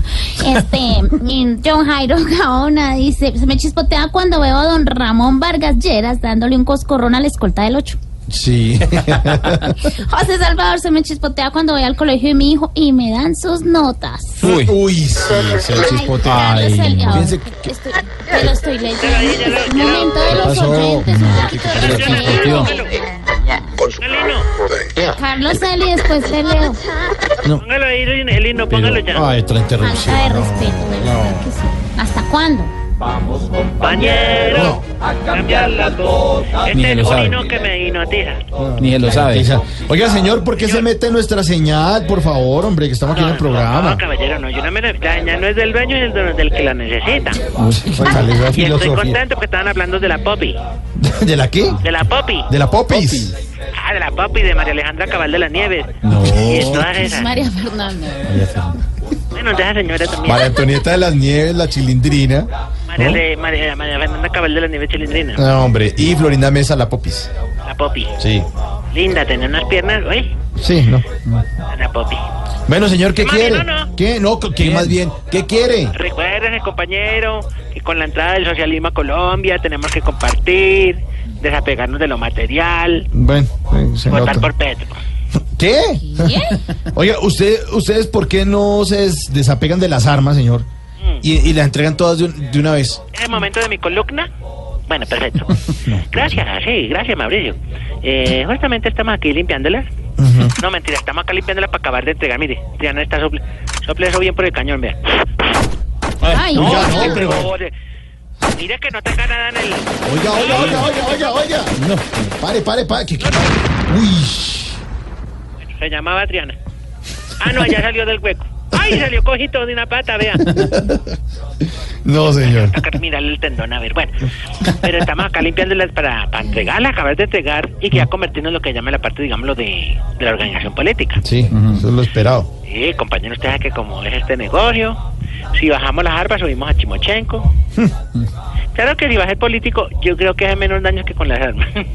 Uy, qué tal el varillazo. ay, que, ay, siente como una... Sí, agudo, agudo, sí, agudo. Sí, porque es mi columna. No. Lo importante no es que ya esté, es tiempo de que las entreguemos. Mm, sí. Además, ya con. Santos en Cuba ya jugamos mucho a las armas y todo eso. ¿Cómo así? ¿Cómo es eso? ¿En Cuba? Sí. No, pues nosotros éramos la carga y él era el proveedor. No, uy. Ay, no, yo estoy de un ácido. Pero de un ácido. Pero de Un ácido irónico. Subido. Sí. Uf, pero Irónico, irónico. Exactamente, exactamente. Pero no creas, eso de dejar las armas es un paso muy duro para los que nacimos aquí en las filas, porque nosotros somos de escuela vieja. A nosotros, a nosotros nos enseñaron a ir de campamento en campamento, de pueblo en pueblo y con el arma al cuesta. Sí. No, Nosotros estamos acostumbrados a andar armados desde chiquitos. Por ahí desde que yo era así, mire. Sí, ahí se está- Nadie ve. Se está viendo perfecto. Bueno, entonces de que, de que era uf, un guambito, como decimos por acá. Que mis padres eran de, de por allá del Ay, señor, estamos con el programa aquí al aire y llamó a interrumpir. No, no, pero venga, le cuento Avance. anécdotas, anécdotas de cuando era niño. ¿Qué anécdotas? Por ejemplo, cuando yo nací me dieron, no me dieron chupo en una 9 milímetros. ¿Cómo así? Ah, para que vea. Eso, aquí todos los aprendimos a hacer con armas.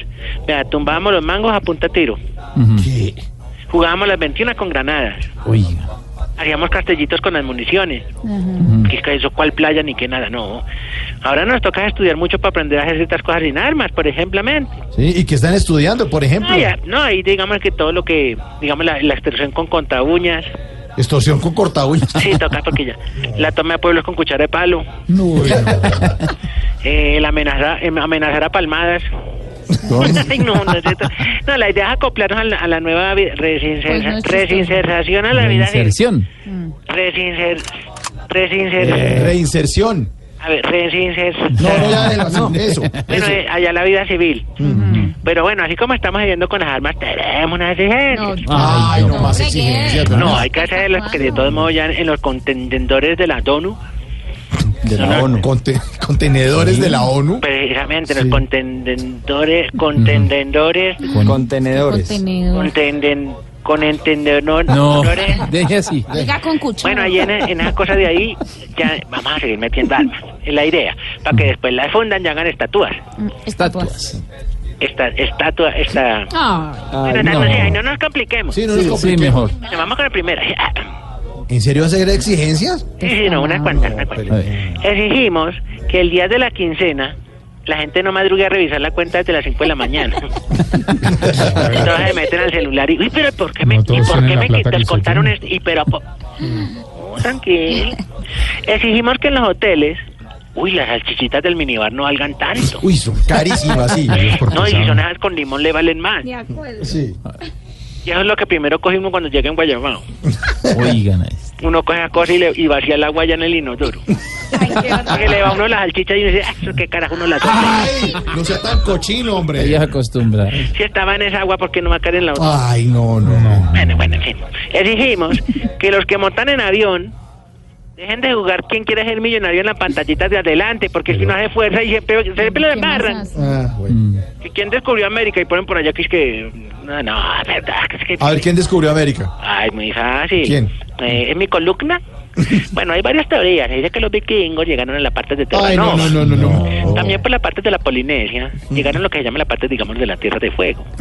Eh, ¿Me podría extender? No, no, mejor no, haga otra no. exigencia, ya nos vamos. Ya, ya, ya, ya, ya. Hasta luego. Eh, no, no, un momentico. Eh, exigimos que cuando uno vaya leyendo un libro en el bus, el del lado no empieza a leerse por debajo de uno también. No, de reojo. No, no. Cada quien en su lectura. Bueno, una última, a ver. Eh. Ay, ¿usted se acuerda cuando salía el espacio? El periódico El Espacio, que venía claro, Juan Sin claro. Miedo. Sí, la, la mona De la gente pelota. que iba con Juan Sin Miedo hacían los pendejos que no leían eso y uno mirando la mona. Sí, claro. Todos decían que era por el crucigrama. Ay, sí, no, y además decía, por ejemplo, yo qué sé, Leonela la mecánica. Y uno mirando a la mecánica. Ay, no. Recuerdos de anécdotas que tengo de niño. Bueno, y por último, exigimos que cuando los músicos hagan el conteo, digan el cuatro completo. ¿Cómo así? Pues no ha dicho que dicen, bueno, y con ustedes el grupo musical que yo que sé, por ejemplo, Salpicón. Entonces, un, dos, tres, cuá. ¿Y por qué cuá ya arrancan a tocar los vergajos? No. Porque es que el cuá es la entrada musical. Se cuenta hasta el 3 y el cuá es la entrada musical. A ver. Ay, no, mira, habló, ¿cómo se llama Gilberto? No, Elkin. Elkin, No director ganaste, no ganaste, tranquilo, no ganaste. Llámanos en otra ocasión. Ay, no, ay, que- son todos muy simpáticos en Boca Populi. Bueno, por favor, eh, cuelgue en 1, 2, 3, 4. Cuelga tú primero. No, cuelga tú primero en 1, 2, 3, 4. No, vamos a poner de Tiana, rueda la música, rueda Ay, créditos. no. Interrumpe la señal. Este programa ha sido patrocinado por la Asociación Colombiana de Locutores. Recuerda, ya nos estamos desmovilizando. Sé bueno con nosotros como seremos todos. Recuerda, paz, paz, upa, upa.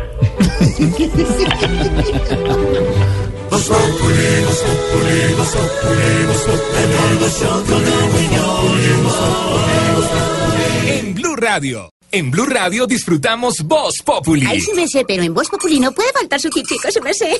Con café Águila Roja. Tomémonos un tinto, seamos amigos. Pero que sea águila roja. A ver, tome su tintico, sí me sé. Ay, su merced. En Voz Populi, ¿qué se estará preguntando Aurorita? Ya saludé a las personas. Sí, Sí, señora, ya. Ve, Mauricio. Señora. Porque no entiendo después de todo lo acaecido el fin de semana. Porque la gente se emberrionda incluso cuando más unidos deberíamos estar. Oiga, sí. Explícame. Sí, sí, sí. Porque somos colombianos. Sí, nos falta, Qué nos falta más unión. O sea, el, el atentado en el centro comercial andino, pues eh, obviamente pretende un atentado, el terrorismo pretende generar temor, eh, pesimismo. Mira, hay un eh, ejemplo internacional bonito. El atentado contra Londres fue eh, precisamente en una mezquita saliendo eh, pues los actos de Ramadán en la noche. Hoy los ingleses fueron a dar flores donde ocurrió el acto, o sea, ingleses que no son musulmanes. Pues aquí- Eso pasa allá, aquí no. acá Pero aquí- no, aquí también han llevado flores. Han llevado No, flores, digo, sí, pero, pero- pero, eh, métase las redes sociales y verá cómo Es está un encono y un odio. de un lado y del otro, de un lado y del otro, y y echándose vainazos y aprovechando como una... Horrible. Sí, eso es como que en, en Río Revuelto todo el mundo pescando. Por eso le queremos preguntar a don Álvaro Forero. Eh, Álvaro, ¿cómo puede ser que ni siquiera un atentado donde hay muertos no nos unamos nosotros los colombianos? Que vamos a mejorar el sonido para, para que... Pero mira, oyentes- Mauro, a propósito, está llegando una carta del doctor Enrique Peñalosa que dice, eh, cordial saludo. Luego del cobarde atentado terrorista cometido el pasado sábado 17 de junio en el Centro Comercial Andino, quiero hacer un llamado de unión a todos los habitantes de nuestra amada capital. Sí, pero es que si le dice Peñalosa, entonces van a salir los contradictorios. No, no importa, no importa. Lo que estoy diciendo es que sea un momento para sacar Pero pues la solidaridad, Sí, los valores en una sociedad. bajar, Entonces, pero sí. no importa quién lo diga, es que es un llamado de general que tenemos que hacer y, y de verdad. Pero no lo ven así, por eso preguntamos a Álvaro Forero. Eh, donde hay muertos, ¿no nos unimos los colombianos, Álvaro? Aquí estamos... Estamos desunidos con Álvaro. Sí. No, lo que pasa es que está el audio un poquito bajito, pues ya lo vamos a tener. Sí, vamos es a- importante la, la opinión. ¿Sabe qué es lo que pasa, Mauricio? También que en las redes sociales la gente, como está detrás de una pantalla y no dando la cara, se sienten más valientes. Eh, y esa valentía les da para atacar sin medirse. Entonces, además, una cosa muy grave que pasa cuando lastimosamente ocurren cosas como esta, es que empiezan a generar unas cadenas. No salgan que hay amenaza en tal centro comercial o hay amenaza en tal parte. Acaban de desactivar una bomba en no sé dónde. Y la gente le cree más a eso que prender el radio. Ayer hablábamos de eso. Y, y- y entonces obviamente lo que se genera con eso es desconfianza. Y lo que no nos une es la desconfianza, no creemos en el otro. Eso es lo que más necesitamos, volver a confiar en el otro. Eh, sí, Álvaro, ahora es sí. que en esta polarización es muy difícil porque es una polarización que no reconoce la legitimidad de las razones del otro. No reconoce que la contraparte tiene intenciones tan válidas como las propias. Está bien eh, tener opiniones distintas, pero uno no puede pretender eh, que el otro eh, es malintencionado. Muchos de los que se oponen al proceso de paz no reconocen que quienes buscan la paz por vía negociada con las FARC valoran tanto como ellos la democracia, la justicia, las víctimas, que solo consideran que el camino de terminar el conflicto armado es lo que más le conviene al país para modernizarlo por muchas razones. Y muchos de estos no reconocen que quienes se oponen al proceso de paz lo hacen por preocupaciones también legítimas, que también les preocupan la democracia, la justicia y las víctimas. ¿Y la impunidad? La diferencia entre ambos grupos eh, se puede entender con una figura como la de la olla opresión. Yo escribí una columna esta mañana en El Espectador sobre ese tema. Eh, ayer, ambos consideran que la situación del país es explosiva, eh, pero unos creen que hay que desactivar la olla a presión eh, que genera un conflicto como el que tenemos, abriéndola lentamente para que libere vapor, mientras otros piensan que no es posible abrir la olla lentamente sin que explote. La tesis del castrochavismo es eso, que la olla terminará explotando inevitablemente. Y ven el atentado como una prueba de que intentar abrir la olla con el proceso de paz es imprudente porque desencadena hechas como terrorismo y que traerá tarde o temprano la toma del poder por las FARC.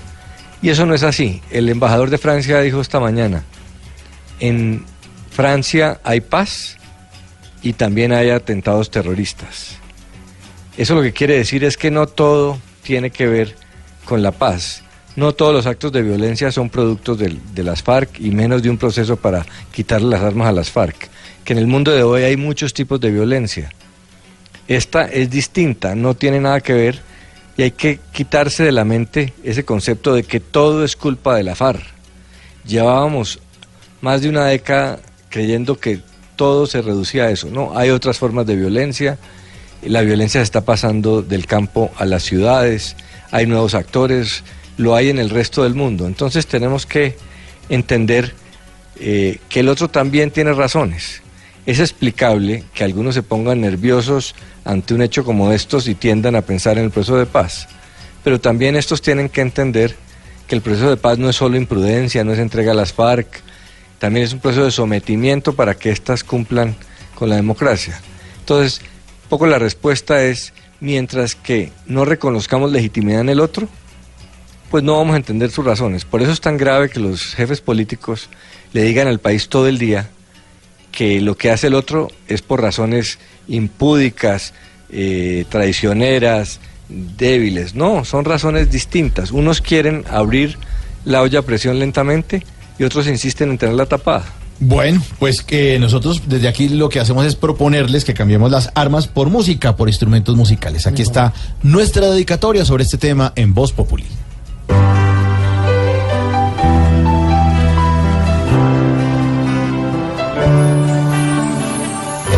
Ante tanto dolor y terror, ante tanta explosión que enluta, ¿cómo pueden pelear por poder y a la vez hablar del otro?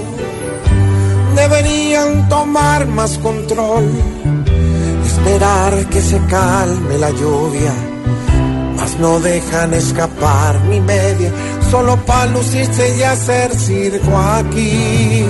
Locos, locos, por un tarjetón, por los votos, no importa el que maten, locos por buscar opacar a otro frente al pueblo, tontos porque fingen estar tristes un momento, todos van allá para aprovecharse del suceso y los muertos les importan poco por la ambición. A estos locos Dios les dé perdón. Siguen con sus disparates.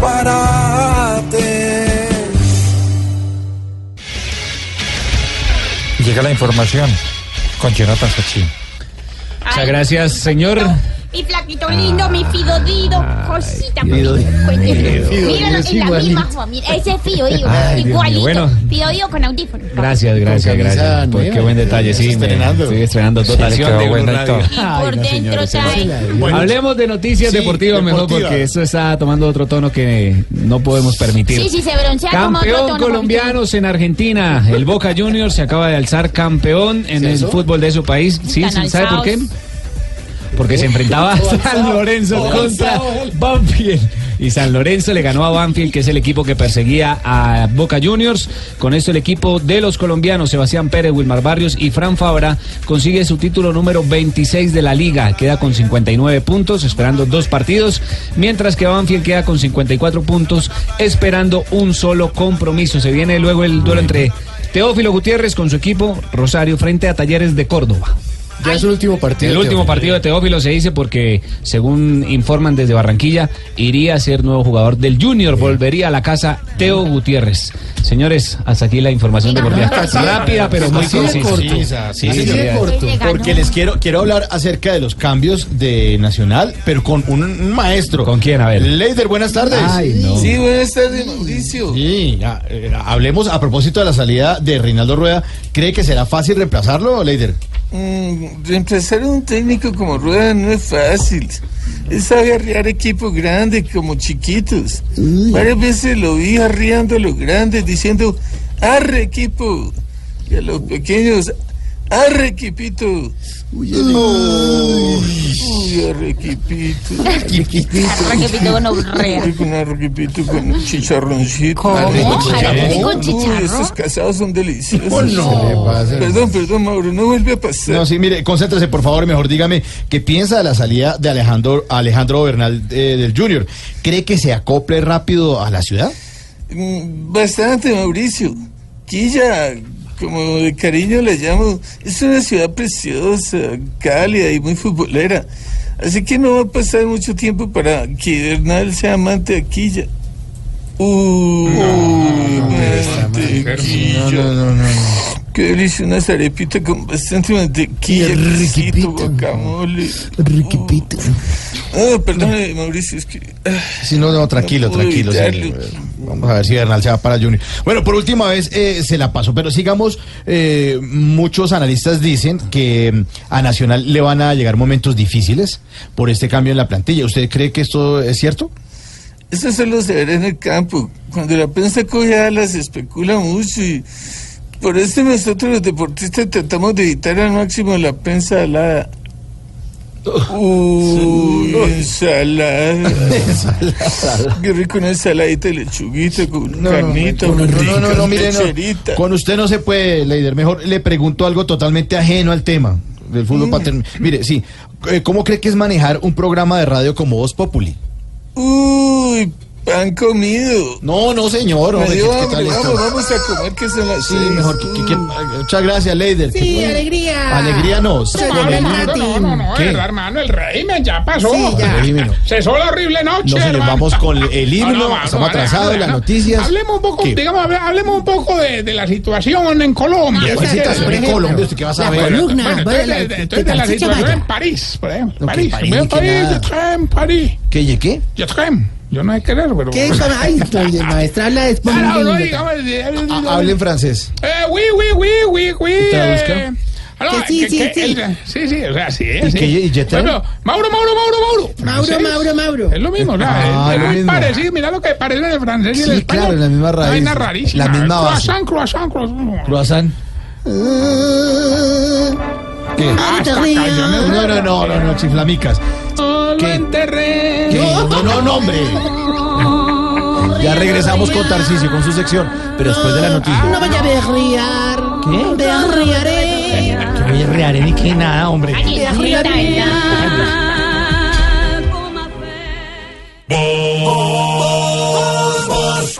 Lunes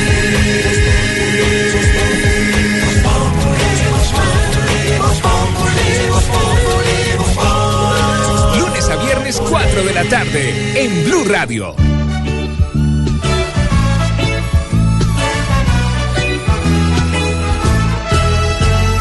Todos los niños tenemos un rinconcito especial en donde nos escondemos cuando queremos soñar. En donde nos escondemos cuando queremos soñar. Es la verdad, es cierto. Hay ocasiones en que es conveniente poderse ocultar. Porque soñar Un rinconcito especial del musical del Chavo del Ocho. ¿Se llama la canción? Sí, se llama así. Hoy eh, es 20 de junio de un día como hoy, pero en 1971, pues se emitió el primer capítulo de El Chavo del Ocho. El Chavo del Ocho. En todos nosotros, pues está un poquito de los recuerdos de ese programa que tantas risas nos produjo. Además que ya uno predecía que le iban a dar la cachetada a don Ramón, eh, que le iban a tirar eh, un baldado de agua a la bruja al 71. mm, Y que además era una cosa eh, totalmente, digámoslo, entre comillas, ridícula, ¿no? Unos Sí. adultos haciendo de niños. De niños. Hablando como niños y además, pues Chespirito, digámoslo, triunfó fue con el Chavo, ¿no? Ma- Bueno, el Chapulín también, obvio. Sí. Pero todo, todo lo que hacía como...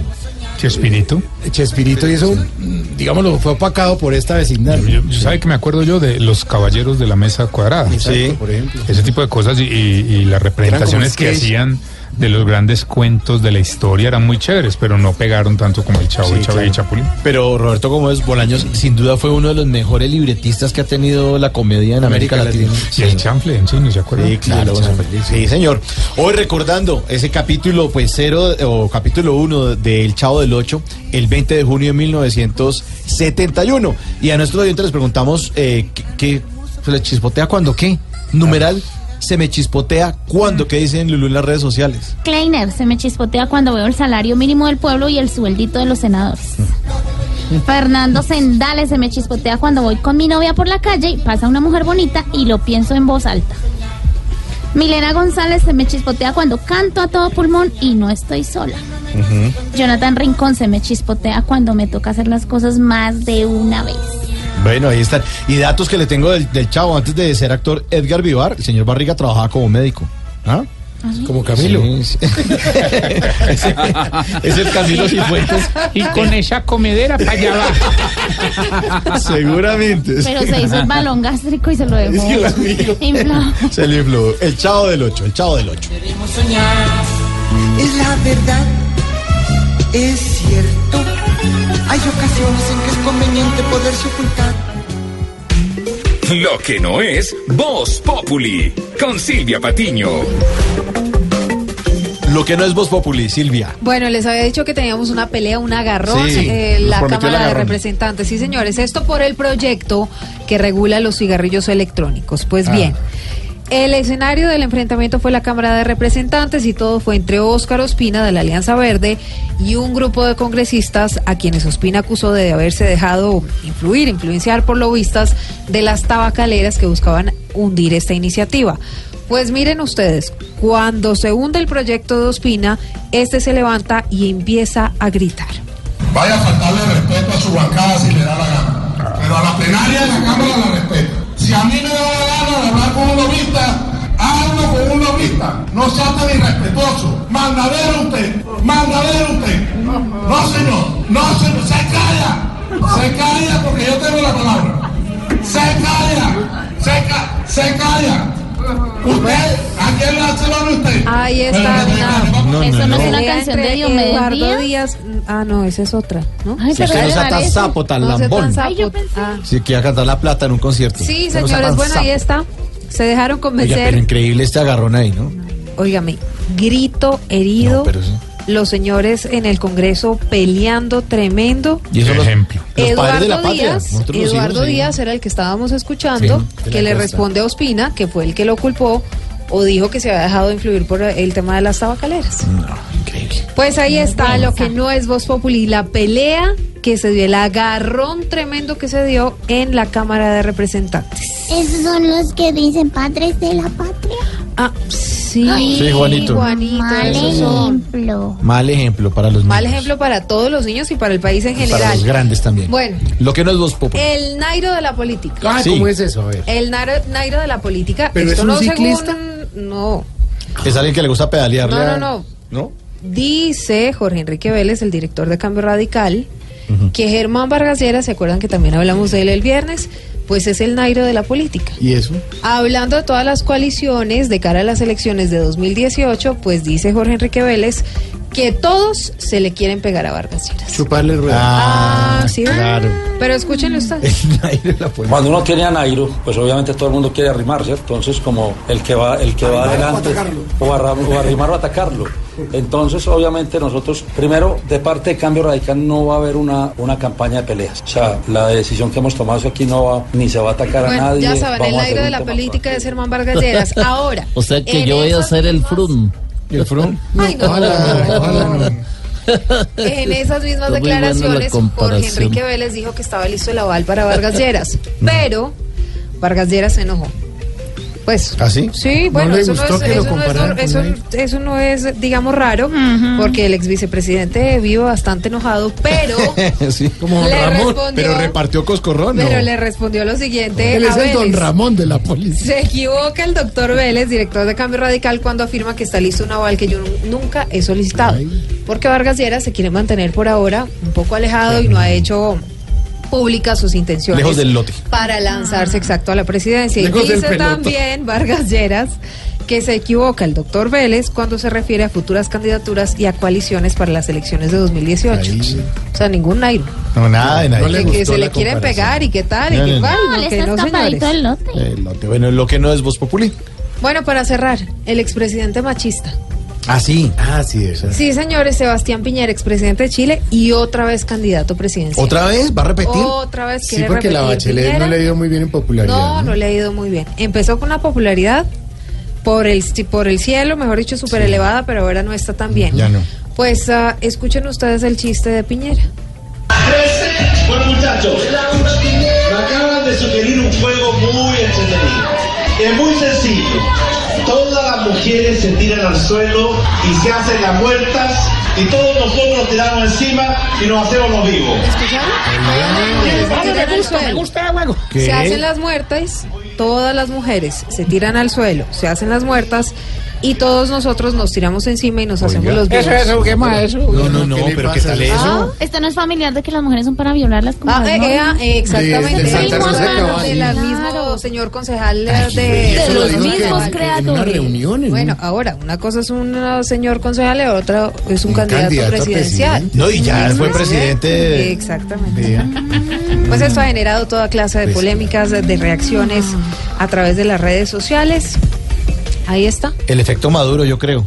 Diciendo burradas ahora. Pero raro porque este tipo ¿Pero dónde se le ocurre? cuerdo, ¿no? además es un empresario Sí, importantísimo en exacto. China. Claro, expresidente y bueno, y ahora A todos se les sale el indio. Espere que salga alguna explicación va a dar. sí, alguna cosa. dile, O pide perdón. Es que lo más- Me, me Lo más recurrente en política es decir, pido perdón a la Sigan mujer. pidiendo perdón mientras siguen matando mujeres, violándolas. Pero eso es un problema latino. Lo que no es Voz Populi con Silvia Patiño. Muchas gracias. ¿Qué, qué pasó? ¿Qué, qué eso qué fue? ¿Qué fue? Gracias, doña Silvia, gracias. Eh, lo que sí es Voz Populi. Sí, que sí es Voz Populi. Ahora el donde marca más el Fedecar. ¿Qué? El, el ECAR. Bueno, esa cosa, don Tarcisio Maya. Sí, bueno, Tarcisio Maya. A ver, Eh, arranque, eh, señor. por favor, Optimus, música. Uy, ¿eso qué? Peter Jackson Producciones presenta canción del Gandalf Style. No, me está confundiendo. ¿Qué es, hombre? No, no es de la película. ¿De los señores de los anillos? ¿es? No, el Gandalf Style. No. Gandalf. Gandalf. Es el mago eso. blanco. El mago blanco. Ah, yo pensé que era el que cantó. Bueno, preparaos mortales para la llegada del más grande. El heredero del Isildur de la tercera edad. El Gandalf gris de las ancianidades. El bolsón de los bolifruncidos. El hobbit. El hobbit. Hobbit. ¡Tarcisio Maya! ¡Mi precioso! Hombre, chiflamicas, qué belleza de presentación, qué hermosura de entrada. Ahora, que hermano, brindemos con un amarillito, hermano. No, no, no, no, no, no, no, hombre, respete. No, no, no, su programa de radio. Aquí no se debe, respete. No, no, no, No, no, no, no, no, Mauro, Mauro, Mauro, Mauro. Ah, Mira que solamente un traguito. Me todo el peso del día sobre nuestros hombros, hombre. Este trabajo en radio es muy extenuante, hombre. Y sin el traguito me come el estrés, hermano. Ahí sí, como diría Esperanza Gómez grabando una maratón, hermano. Estoy muy duro a palo seco, hombre. No, de verdad. Ya, no sea tan. Bueno, antes de que me regañen, pues vámonos con la publicidad, pero póngame rever que la voz mía sin eso es más deprimente que saludar a un hincha del Cali diciéndole choque los cinco. Santi. No es choque- chistoso. No es chistoso. Se va. Ah, abuelito, ¿llegó usted a esa etapa en la que averigua por el número ganador del chance así no lo haya jugado? Se encuentra en ese momento de la existencia en el que a todo loro que ve le dice, Lorito, ¿quiere cacao? Transcurre por ese periplo de la vida en el que cada tres meses voltea el colchón. Pues hombre, no sufra más. Ahí en el hogar geriátrico, mis últimos pasos lo estamos esperando. Sí, a ti, a ti que nos escuchas conduciendo tu bello vehículo en ese bello trancón. Bueno, visitando a mi ¿A quién más? A ver. Sí, sí, sí. A, a ti que estás allá en, eh, en el restaurante haciendo fila esperando a ver si te toca si algún día comer. Sí. ¿Qué más, qué más, qué más? A ver, ¿quién más? A ti que vas en el Transmilenio, despierta. No te golpees la cabeza contra el vidrio. Cédele el puesto a la señora que está ahí. No se haga el dormido. Tú que vas babeando al compañero de Ahí estoy tú que te estás riendo y los otros se están mirando. Pero, no, bueno, ni ver, pero uno lo estamos esperando en mis últimos pasos. Un hogar donde, según el pago de su viejito, recibe un tratamiento frutal. ¿Qué? Sí, o sea, si paga adelantado, lo encuentra con la papaya licuada. Si paga cumplido, lo encuentra con el durazno partido. Y si no paga aquí. Ah, lo encuentra con el manguito parado. Uy, oiga, pero.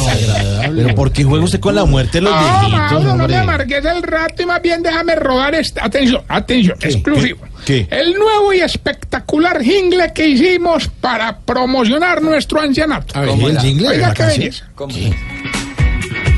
Este es el lugar donde el viejo quiere estar. Aquí va a conocer la viejita sin placer. Mejor vaya tiempo, viejito amoroso. Porque enterraremos Viejos morosos con Tarsi Cuchetti.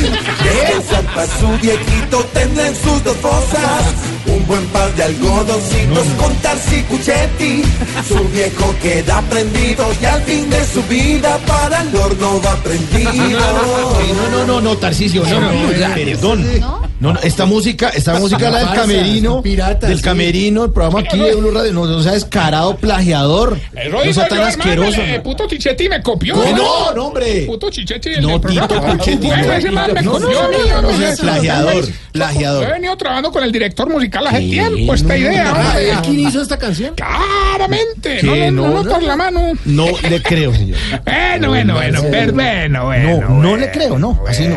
Bueno, bueno, pero bueno, esta cañón es original del hogar, hermano, o sea. Sí, sobre todo original. Como diría el Tino, mirándose en pelota al espejo, no creo que alguien tenga esta misma, pues, de verdad. No, no, no, no, no, mire, usted está plagiando esto, usted está cogiendo una canción que es de otro programa de Blue, pero- faltando el respeto a Tito, a, a Clara relajémonos, fue que hoy es viernes, pues. ¿Que ya, hoy es viernes? Sí, sí, sí. Hoy martes, hombre. No, no, ah, Ubíquese, hombre. Uy, deben estar preocupados en la casa.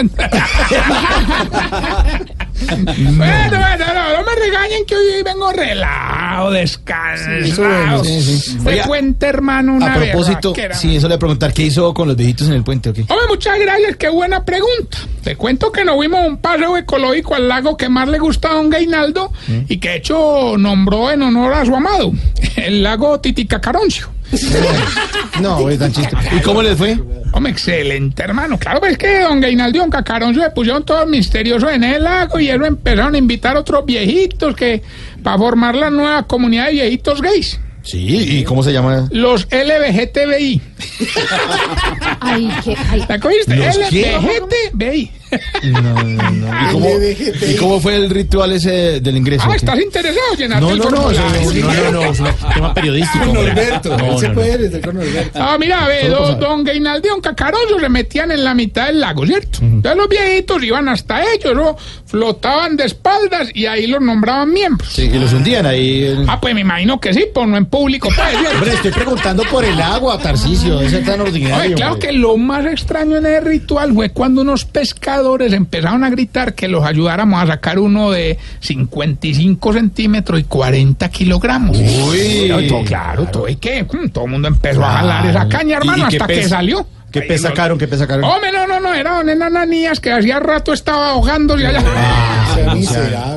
Hombre, lo hombre. peor fue que no los, no, no, no, no los quisieron devolver a, a don ¿En Enananías. serio? Y hermano, y lo llevaron para la venta de pescados del lago, hermano.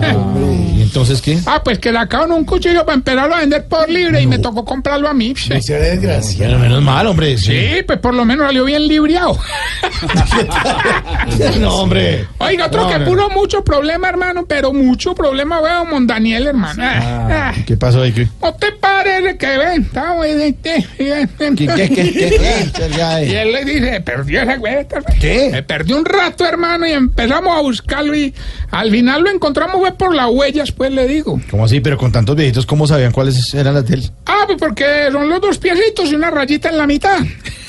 Uy, no, esto sí. No. Oye, ¿y al fin dónde estaba o qué? Ah, me dice Don Daniel que estaba con Doña Dubina, por en un matorral que viringos los dos, pero, pero ¿qué tal ¿no te parece que Don Daniel dice que estaba muy aburrido porque se tomó un, un Viagra y no le funcionó? Un Viagra no le funciona, pobrecito. ¿Eh? Y no han, sí, no han intentado animarlo. Pues sí, hombre, pero no ha podido levantar cabeza. No, no, no. que- Vamos a ir a la región, que le va a ayudar a identificar si usted... Se está poniendo viejo, cuéntese las arrugas y no se haga el pendejo. Si cuando acaba de hacer chichi le da un calambre por todo el cuerpo. Se está poniendo viejo, cuéntese las arrugas y no se haga el pendejo. Si cuando se echa champús en jabona con la misma espuma. Se está poniendo viejo, cuéntese las arrugas y no se haga el pendejo. Si carga a los niños sentados en una silla porque parado le da miedo que se le caigan. Se está poniendo viejo, cuéntese las arrugas y no se haga el pendejo. Si cuando se lava las manos no se las seca con un trapito, sino que las empieza a sacudir. Se está poniendo viejo, cuéntese las arrugas y no se haga el pendejo. Si cuando coge una servilleta le da rabia porque le vienen todas. Se está poniendo viejo, cuéntese las arrugas y no se haga el pendejo. Si cuando entra a un cementerio empieza a leer los nombres de todas las tumbas. Se está poniendo viejo, cuéntese las arrugas y no se haga el pendejo. Y si cuando escucha una canción que le gusta mucho dice, ah, oiga, pero póngamela cuando yo me muera. Se está poniendo viejo, cuéntese las arrugas y no se haga el pendejo. Bueno, mientras le damos tiempo a la lagartija sin cola. ¿Qué le dice ¿No has así? visto eso que ¿Qué se se parece? No, no, Y no pero. tiene cola. Sí, sí, pero bueno, por lo de sin cola, sobre todo. Parece esas que se le abre acá el coso. Bueno, ¿qué? ¿Qué pasó? Nuestro dragón de cómodo. dragón de cómodo. A ver, ¿qué? ¿Qué? Hombre, les cuento que para el sorteo del próximo mundial fuimos invitados por el mismísimo Infantino. Entonces, hombre, sí, ya nos estamos preparando. Don Agapito mandó a hacer el traje a la medida porque él es el encargado de presentar. Don Ciego Alberto ya pidió para operar el ojito que porque él va a ser el veedor. Y don Aristóbulo le está poniendo al sol todos los días sin calzoncillos. ¿Y por qué? Ah, porque le dijeron que llevara las balotas calientes. No, Tarcisio. No. Bueno, ya me dicen que tenemos llamada, Gilbertico. Ahí está la llamada ¿Cómo lista, sí, señor. El mismo que siempre llama y gana, hombre, Tarcisio. Este sí, ¿cómo hará, hombre? Llama todos los días, hermano. Sí, qué porque usted le toma el pelo, entonces. Sé que mantiene más de ocupado que revendedor de boletas en la Liga Femenina de Fútbol. Hombre, están ahí las leonas ya a punto de ganar, hombre. Usted sabe que yo no me canso de ganar. Bueno, ya que llamó, le vamos a entregar hoy 250 millones. Sí, le 150 doy, millones. otra vez. Como la vez pasada, recuerda, no fue capaz de contar hasta 10. Entonces le vamos a dar la revancha y todavía más fácil, hermano. Vea, Díganos qué dice la canción y cuente hasta 5 en orden, es lo único. Muy fácil. Facilito, de una línea. Escuche, verá. Sí. Don Gilberto, por 250 millones que dice la canción y cuente hasta 5 en orden. 4, 4, 8, 8, 1, 2, 3. Una bola. Oye, ¿usted está seguro que la va a contar, hombre? Sí. Entonces no cuente con los 250 millones. ¿no? Dándole el premio este contándola. No, no, no. Cuélguele. 4, 4, 8, 8, 1, 2, 3. Pero póngale ritmo. 4, 4, 8, 8, 1, 2, 3. Cuente hasta cinco, a ver. 4, 4, 8, 8, 1, 2, No, 3. pobre señor, ya no le toman el pelo. No, ya no. Bueno, recuerden que está. Bueno, recuerden que estamos en las redes sociales, arroba Tarcillo Maya. Hombre, esta pregunta, Mauricio. A ver. ¿Por qué será que los viejitos siempre salen del baño con una oreja enjabonada? Sí, es verdad.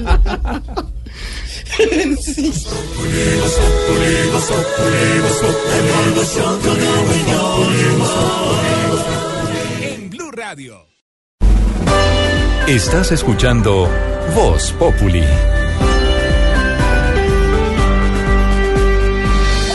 Es momento para nuestra sección. Por algo será. Pregunta para don Álvaro Forero. Hoy eh, comienza la segunda jornada de la Asamblea de la OEA en Cancún. La jornada, pues esta asamblea, la versión 47, se inauguró el lunes pasado. Eh, La inauguró el presidente de México, Enrique Peña Nieto, y hay muchos temas que se van a desarrollar, que se están desarrollando en este marco de la versión 47 de esta asamblea. Temas que tienen que ver con oportunidades y desafíos para, en el liderazgo de las mujeres en América Latina, temas del Estado de Derecho, seguridad, de derechos humanos, democracia, y otro tema que se va a llamar la seguridad multidimensional. Es bastante seria, están todos los cancilleres de América en esta reunión, pero hay una gran ausente, que es la canciller eh, colombiana, que no estaba en la asamblea de la OEA. La pregunta es para don Álvaro Forero, ¿por qué siendo una reunión tan importante la canciller no estaba? Pues en realidad desconozco las razones de por qué no asistió a la reunión de Cancún la canciller colombiana. Pudo ser por razones de agenda y si es por razones tácticas, pues sería comprensible porque Colombia tiene que manejar con mucho tino esa relación con Venezuela. Es más fácil para países lejanos como Argentina hablar duro porque no tienen ninguna de las consecuencias que tendría que sufrir Colombia el día que esa situación se agrave. Pero de todas maneras hay que saber que, que esas reuniones no son definitivas y no son la panacea. Eh, no está siendo posible para los miembros de la OEA llegar a un acuerdo. Hay una división, hay un número de países grande que todavía apoya a Venezuela, entonces eh, no es fácil pretender que, que una reunión condene a Venezuela eh, de una manera definitiva. Y segundo, son pocas las cosas que pueden hacer los países en el caso venezolano. La OEA se está quedando sin armas porque ante la amenaza de aplicación de la carta de la OEA, Venezuela contesta que se retiraría de la organización. Entonces hay que aceptar que lo que ha dicho el gobierno de Colombia tiene sentido, en que lo que hay que buscar es que los propios venezolanos solucionen el problema por vía de- del diálogo. Eso suena ingenuo, pero es más ingenuo creer que la situación venezolana se puede manejar, solucionar desde afuera, que se puede arreglar solamente con declaraciones de cancilleres, con presión internacional. Esa es necesaria y eso se ha hecho. Colombia ha presionado, ha dicho cosas duras sobre Venezuela, eh, se ha opuesto a propuestas como la de la constituyente del gobierno Maduro, ha criticado fuertemente el manejo de la protesta por parte del gobierno venezolano, pero ni eso, ni dicho por Estados Unidos, ni por la OEA, soluciona el problema. Eh, hay que insistir en la búsqueda de un diálogo, así parezca eso increíble, porque solo los venezolanos van a poder solucionar esos problemas. En el 90% de los casos, los problemas de los países solo pueden resolver los propios países. Entonces, eh, es comprensible que el expresidente Pastrana haya criticado eh, la actitud de Colombia, pero hay que entender que para los que están haciendo política con Venezuela es fácil, pero el gobierno es el que tiene que manejar con cuidado las cosas porque es quien tiene que asumir las consecuencias de lo que pueda pasar en Venezuela. Y si don Álvaro lo dice. Por algo será.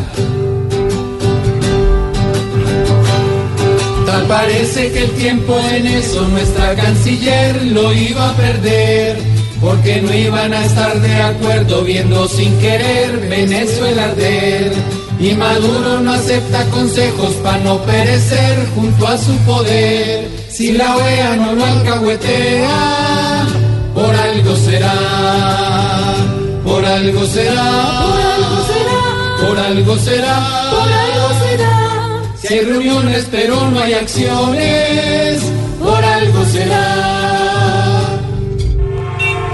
Estás en el trancón. Y en el trancón, todo es. Populi. En Blue Radio. ¿Qué pasa en tu ciudad? Tu ciudad en Voz Populi.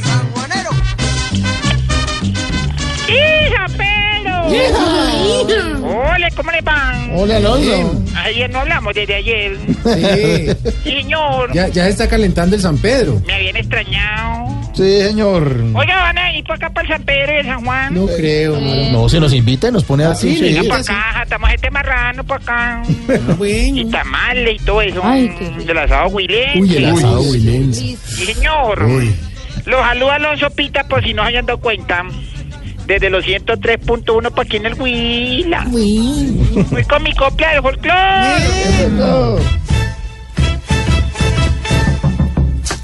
Un osito de anteojos fue al cirujano ipso facto. Y ahora es el osito de los lentes de contacto. Ay, tan ecológico. Sí, tan tierno además. Señor, Bueno, noticias, noticias de la región. el día de hoy mm, les cuento que cómo les parece, fíjese usted, mm, que en el municipio de Tello, en el departamento del Huila, unos estudiantes completaron seis meses recibiendo clases en discotecas. Harto que aprenden. Parece que a los papás de los estudiantes ya no les están cobrando matrículas y no cover. Esperamos que la situación se normalice para que los niños no tengan que seguir estudiando en un sitio donde venden alcohol. Sí, sí, sí. Porque recuerden que la educación es un derecho, no un beber. ¡Híjole! Me despido con mi copla del folclore. León estudió inglés para hablarlo de tú a tú y fue a buscar al jaguar para decirle jaguar tú. ¡Híjole la cosa bonita! No, no, no, no. Hasta luego, señor. ¡Hasta luego! Que el jefe no te dejó salir temprano de la oficina. En la oficina, todo es Voz Populi. Cortando por lo sano. En Voz Populi. Cortando por lo sano, don Juan. Eh, hola, mi querido Mauricio Quintero, ¿cómo están todos mis compañeros de Voz Populi? Ay, usted es del Huila, ¿no? Eh, sí, señor, ¿cómo Haga no? una copa del folclore para que le enseñe. a- Eh, sí, pero mañana. Mañana se la traen de tarea, señor. Vamos con lo que sube, don Juan. Eh, no, subiendo y bajando, mi querido Mauricio, las opiniones que se han generado alrededor de todos los atentados terroristas. Todo el mundo quiere sacar provecho de esto. Sube y baja la opinión de muchas personas que quieren sacar tajada con esto. Suben las voces generosas de la ciudadanía de solidaridad con las víctimas, con el centro andino, con el comercio, con Colombia, después del estallido salvaje del Día del Padre. Suben quienes con buen corazón y con el alma limpia han ofrecido su solidaridad y han acompañado el dolor y el sufrimiento de las víctimas. Y bajan los que convirtieron esa tragedia en una nueva oportunidad, en un nuevo pretexto para ventilar odios políticos, para ventilar reyertas personales, para ofenderse los unos a los otros. No entendieron que eso es lo que busca el terrorismo, dividir a la sociedad. No entendieron que el terrorismo se aprovecha de las sociedades divididas. Ante el terrorismo hay que tener una sola voz que lo rechace, una sola voz que exija investigaciones rápidas y resultados inmediatos para poder desmantelar estas organizaciones que están detrás de acciones como la del Centro Andino. En una sociedad dividida, el terrorismo se hace camino. En una sociedad dividida, el terrorismo saca dividendos. Lo que hay que hacer es todos, uribistas, santistas, petristas, peñalosistas, todos, rechazar el terrorismo todos contra el terrorismo, todos colaborando con las autoridades, todos con la Guardia Alta frente al terrorismo. Eso es lo que procede, unirnos para que el terrorismo no pase. Lo que sube, lo que baja con Juan Lozano. Mañana estaré aquí a las 4 de la tarde en Voz Populi. Gracias, don Juan.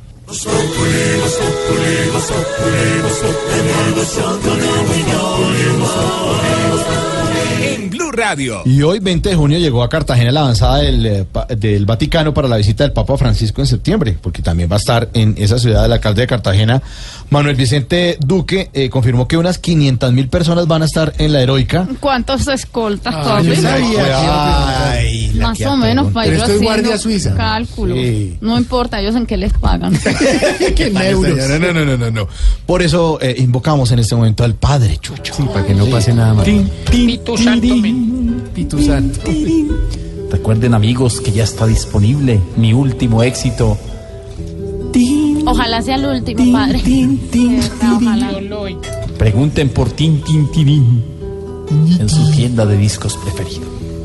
Llegó el humilde, el que al Dios de las alturas le piden sus oraciones por cientos, el que a la Virgen de los reinos le piden sus letanías por cientos, y el que a sus feligreses de sus salarios les pide también por cientos. Hoy como buen pastor de rebaño, traigo mis reflexiones espirituales que lógicamente serán cantadas, porque la música para mí es como un tarro de valeriana para Osmin, el del desafío. ¿Tocó explicarlo, padre? sí, que ya Osmin. Señor. Señor. Si la gran Rocío Durcal hubiera sido la imagen de unas galletas en unos comerciales. ¿Dónde va? sepa dónde va. No. Entonces las galletitas se llamarían Durcales. ¿Dónde inspirará él para hacer estas vainas? Señor. Si en el teatro se inspiran en el rescate de Ingrid para hacer una ópera de ataque, el espectáculo se llamaría la operación. Jaque. Tan mala. Señor. Si un artista circense se enferma del estómago por culpa de unas mil hojas, si sale a hacer el espectáculo podría quedar en la cuerda floja. Horroroso. No, sí, horroroso, pero, eso. pero horroroso pues de lo horroroso. Sí, Más bien usted. Venga a ver si yo puedo arreglar esto. Exacto. Aunque no, no, no tengas muchas esperanzas. Sí, no creo. Pero hágalo. No se confíe. Señor, Señor. si dos boxeadores volteados a una buena pelea se suman, así pesan de a 100 kilos, la categoría sería del peso plumas. Yo les dije que no, no se confiaran mucho. No, cante chuchuá. Chuchuá, Chuchuá, chuchuá, te sacas Ya no más. Bueno, Dejemos esto así. sí. Hasta luego, señor. Muchas gracias. Muchas gracias. Ese final de la guitarra me encantó. que está fumando Sí, está muy, sí, está muy rockero en el que. Bueno, se inicia, se inicia la fase final de dejación de armas de las FARC. La fase eh, comenzará este martes 27. Ya es el final, final, final, no va más el Sí, ya. 100% de las armas. Entregarlas y entregarlas. ¿Y todas las entregan? Sí, claro, Pues es el sí, compromiso, pero claro. además porque hay representantes de la ONU. y de la ONU. porque es Hay así. verificadores. Exacto. Hasta la fecha, alrededor de 5.800 miembros de las FARC, incluyendo milicianos y miembros privados de la libertad, han cumplido ese proceso. Ya dejaron las armas, ya están iniciando su proceso de reincorporación a la vida civil. Eso lo dijo el presidente Santos eh, al reunirse en Bogotá con el secretario general adjunto de la ONU para asuntos políticos. Hace usted acá cara, ¿Y Sergi. cómo saben cuántas armas tenían? Porque ¿Cómo la ONU está verificando. está registrando. Está registrando. ¿Y esa es la garantía? Sí, Obvio, pues, por es un no- organismo internacional. No van a recibir las de madera como hace unos Eh, años. Sí, exactamente. Nosotros- bueno, pero ese es el tema de nuestra dedicatoria. Vamos a finalizarlo con. ya, para no agarrarnos, vamos a acabar eso con músicas. Mañana los esperamos aquí a las 4 en punto en Voz Populi. Si Dios quiere. Feliz noche.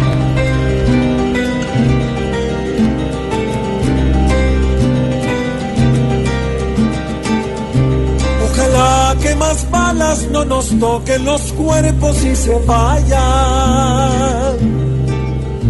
Para que nuestra tierra pueda vivir en paz. Ojalá la amargura se convierta en milagro de cultura y progreso. Ojalá buenas lunas alumbren el país. Que la guerra ya deshaga sus pasos. Ojalá que se acabe la desgracia constante y que solo en cocinas se utilicen pipetas. Ojalá que al fin santo sea orgullo de todos, que la gente hoy llora, mañana esté sonriente, que se vaya al infierno el fantasma de muerte, que se acabe el quebranto y la sangre inocente no se riegue en segundos apuntando ilusiones. Ojalá Santos pueda mermar los panteones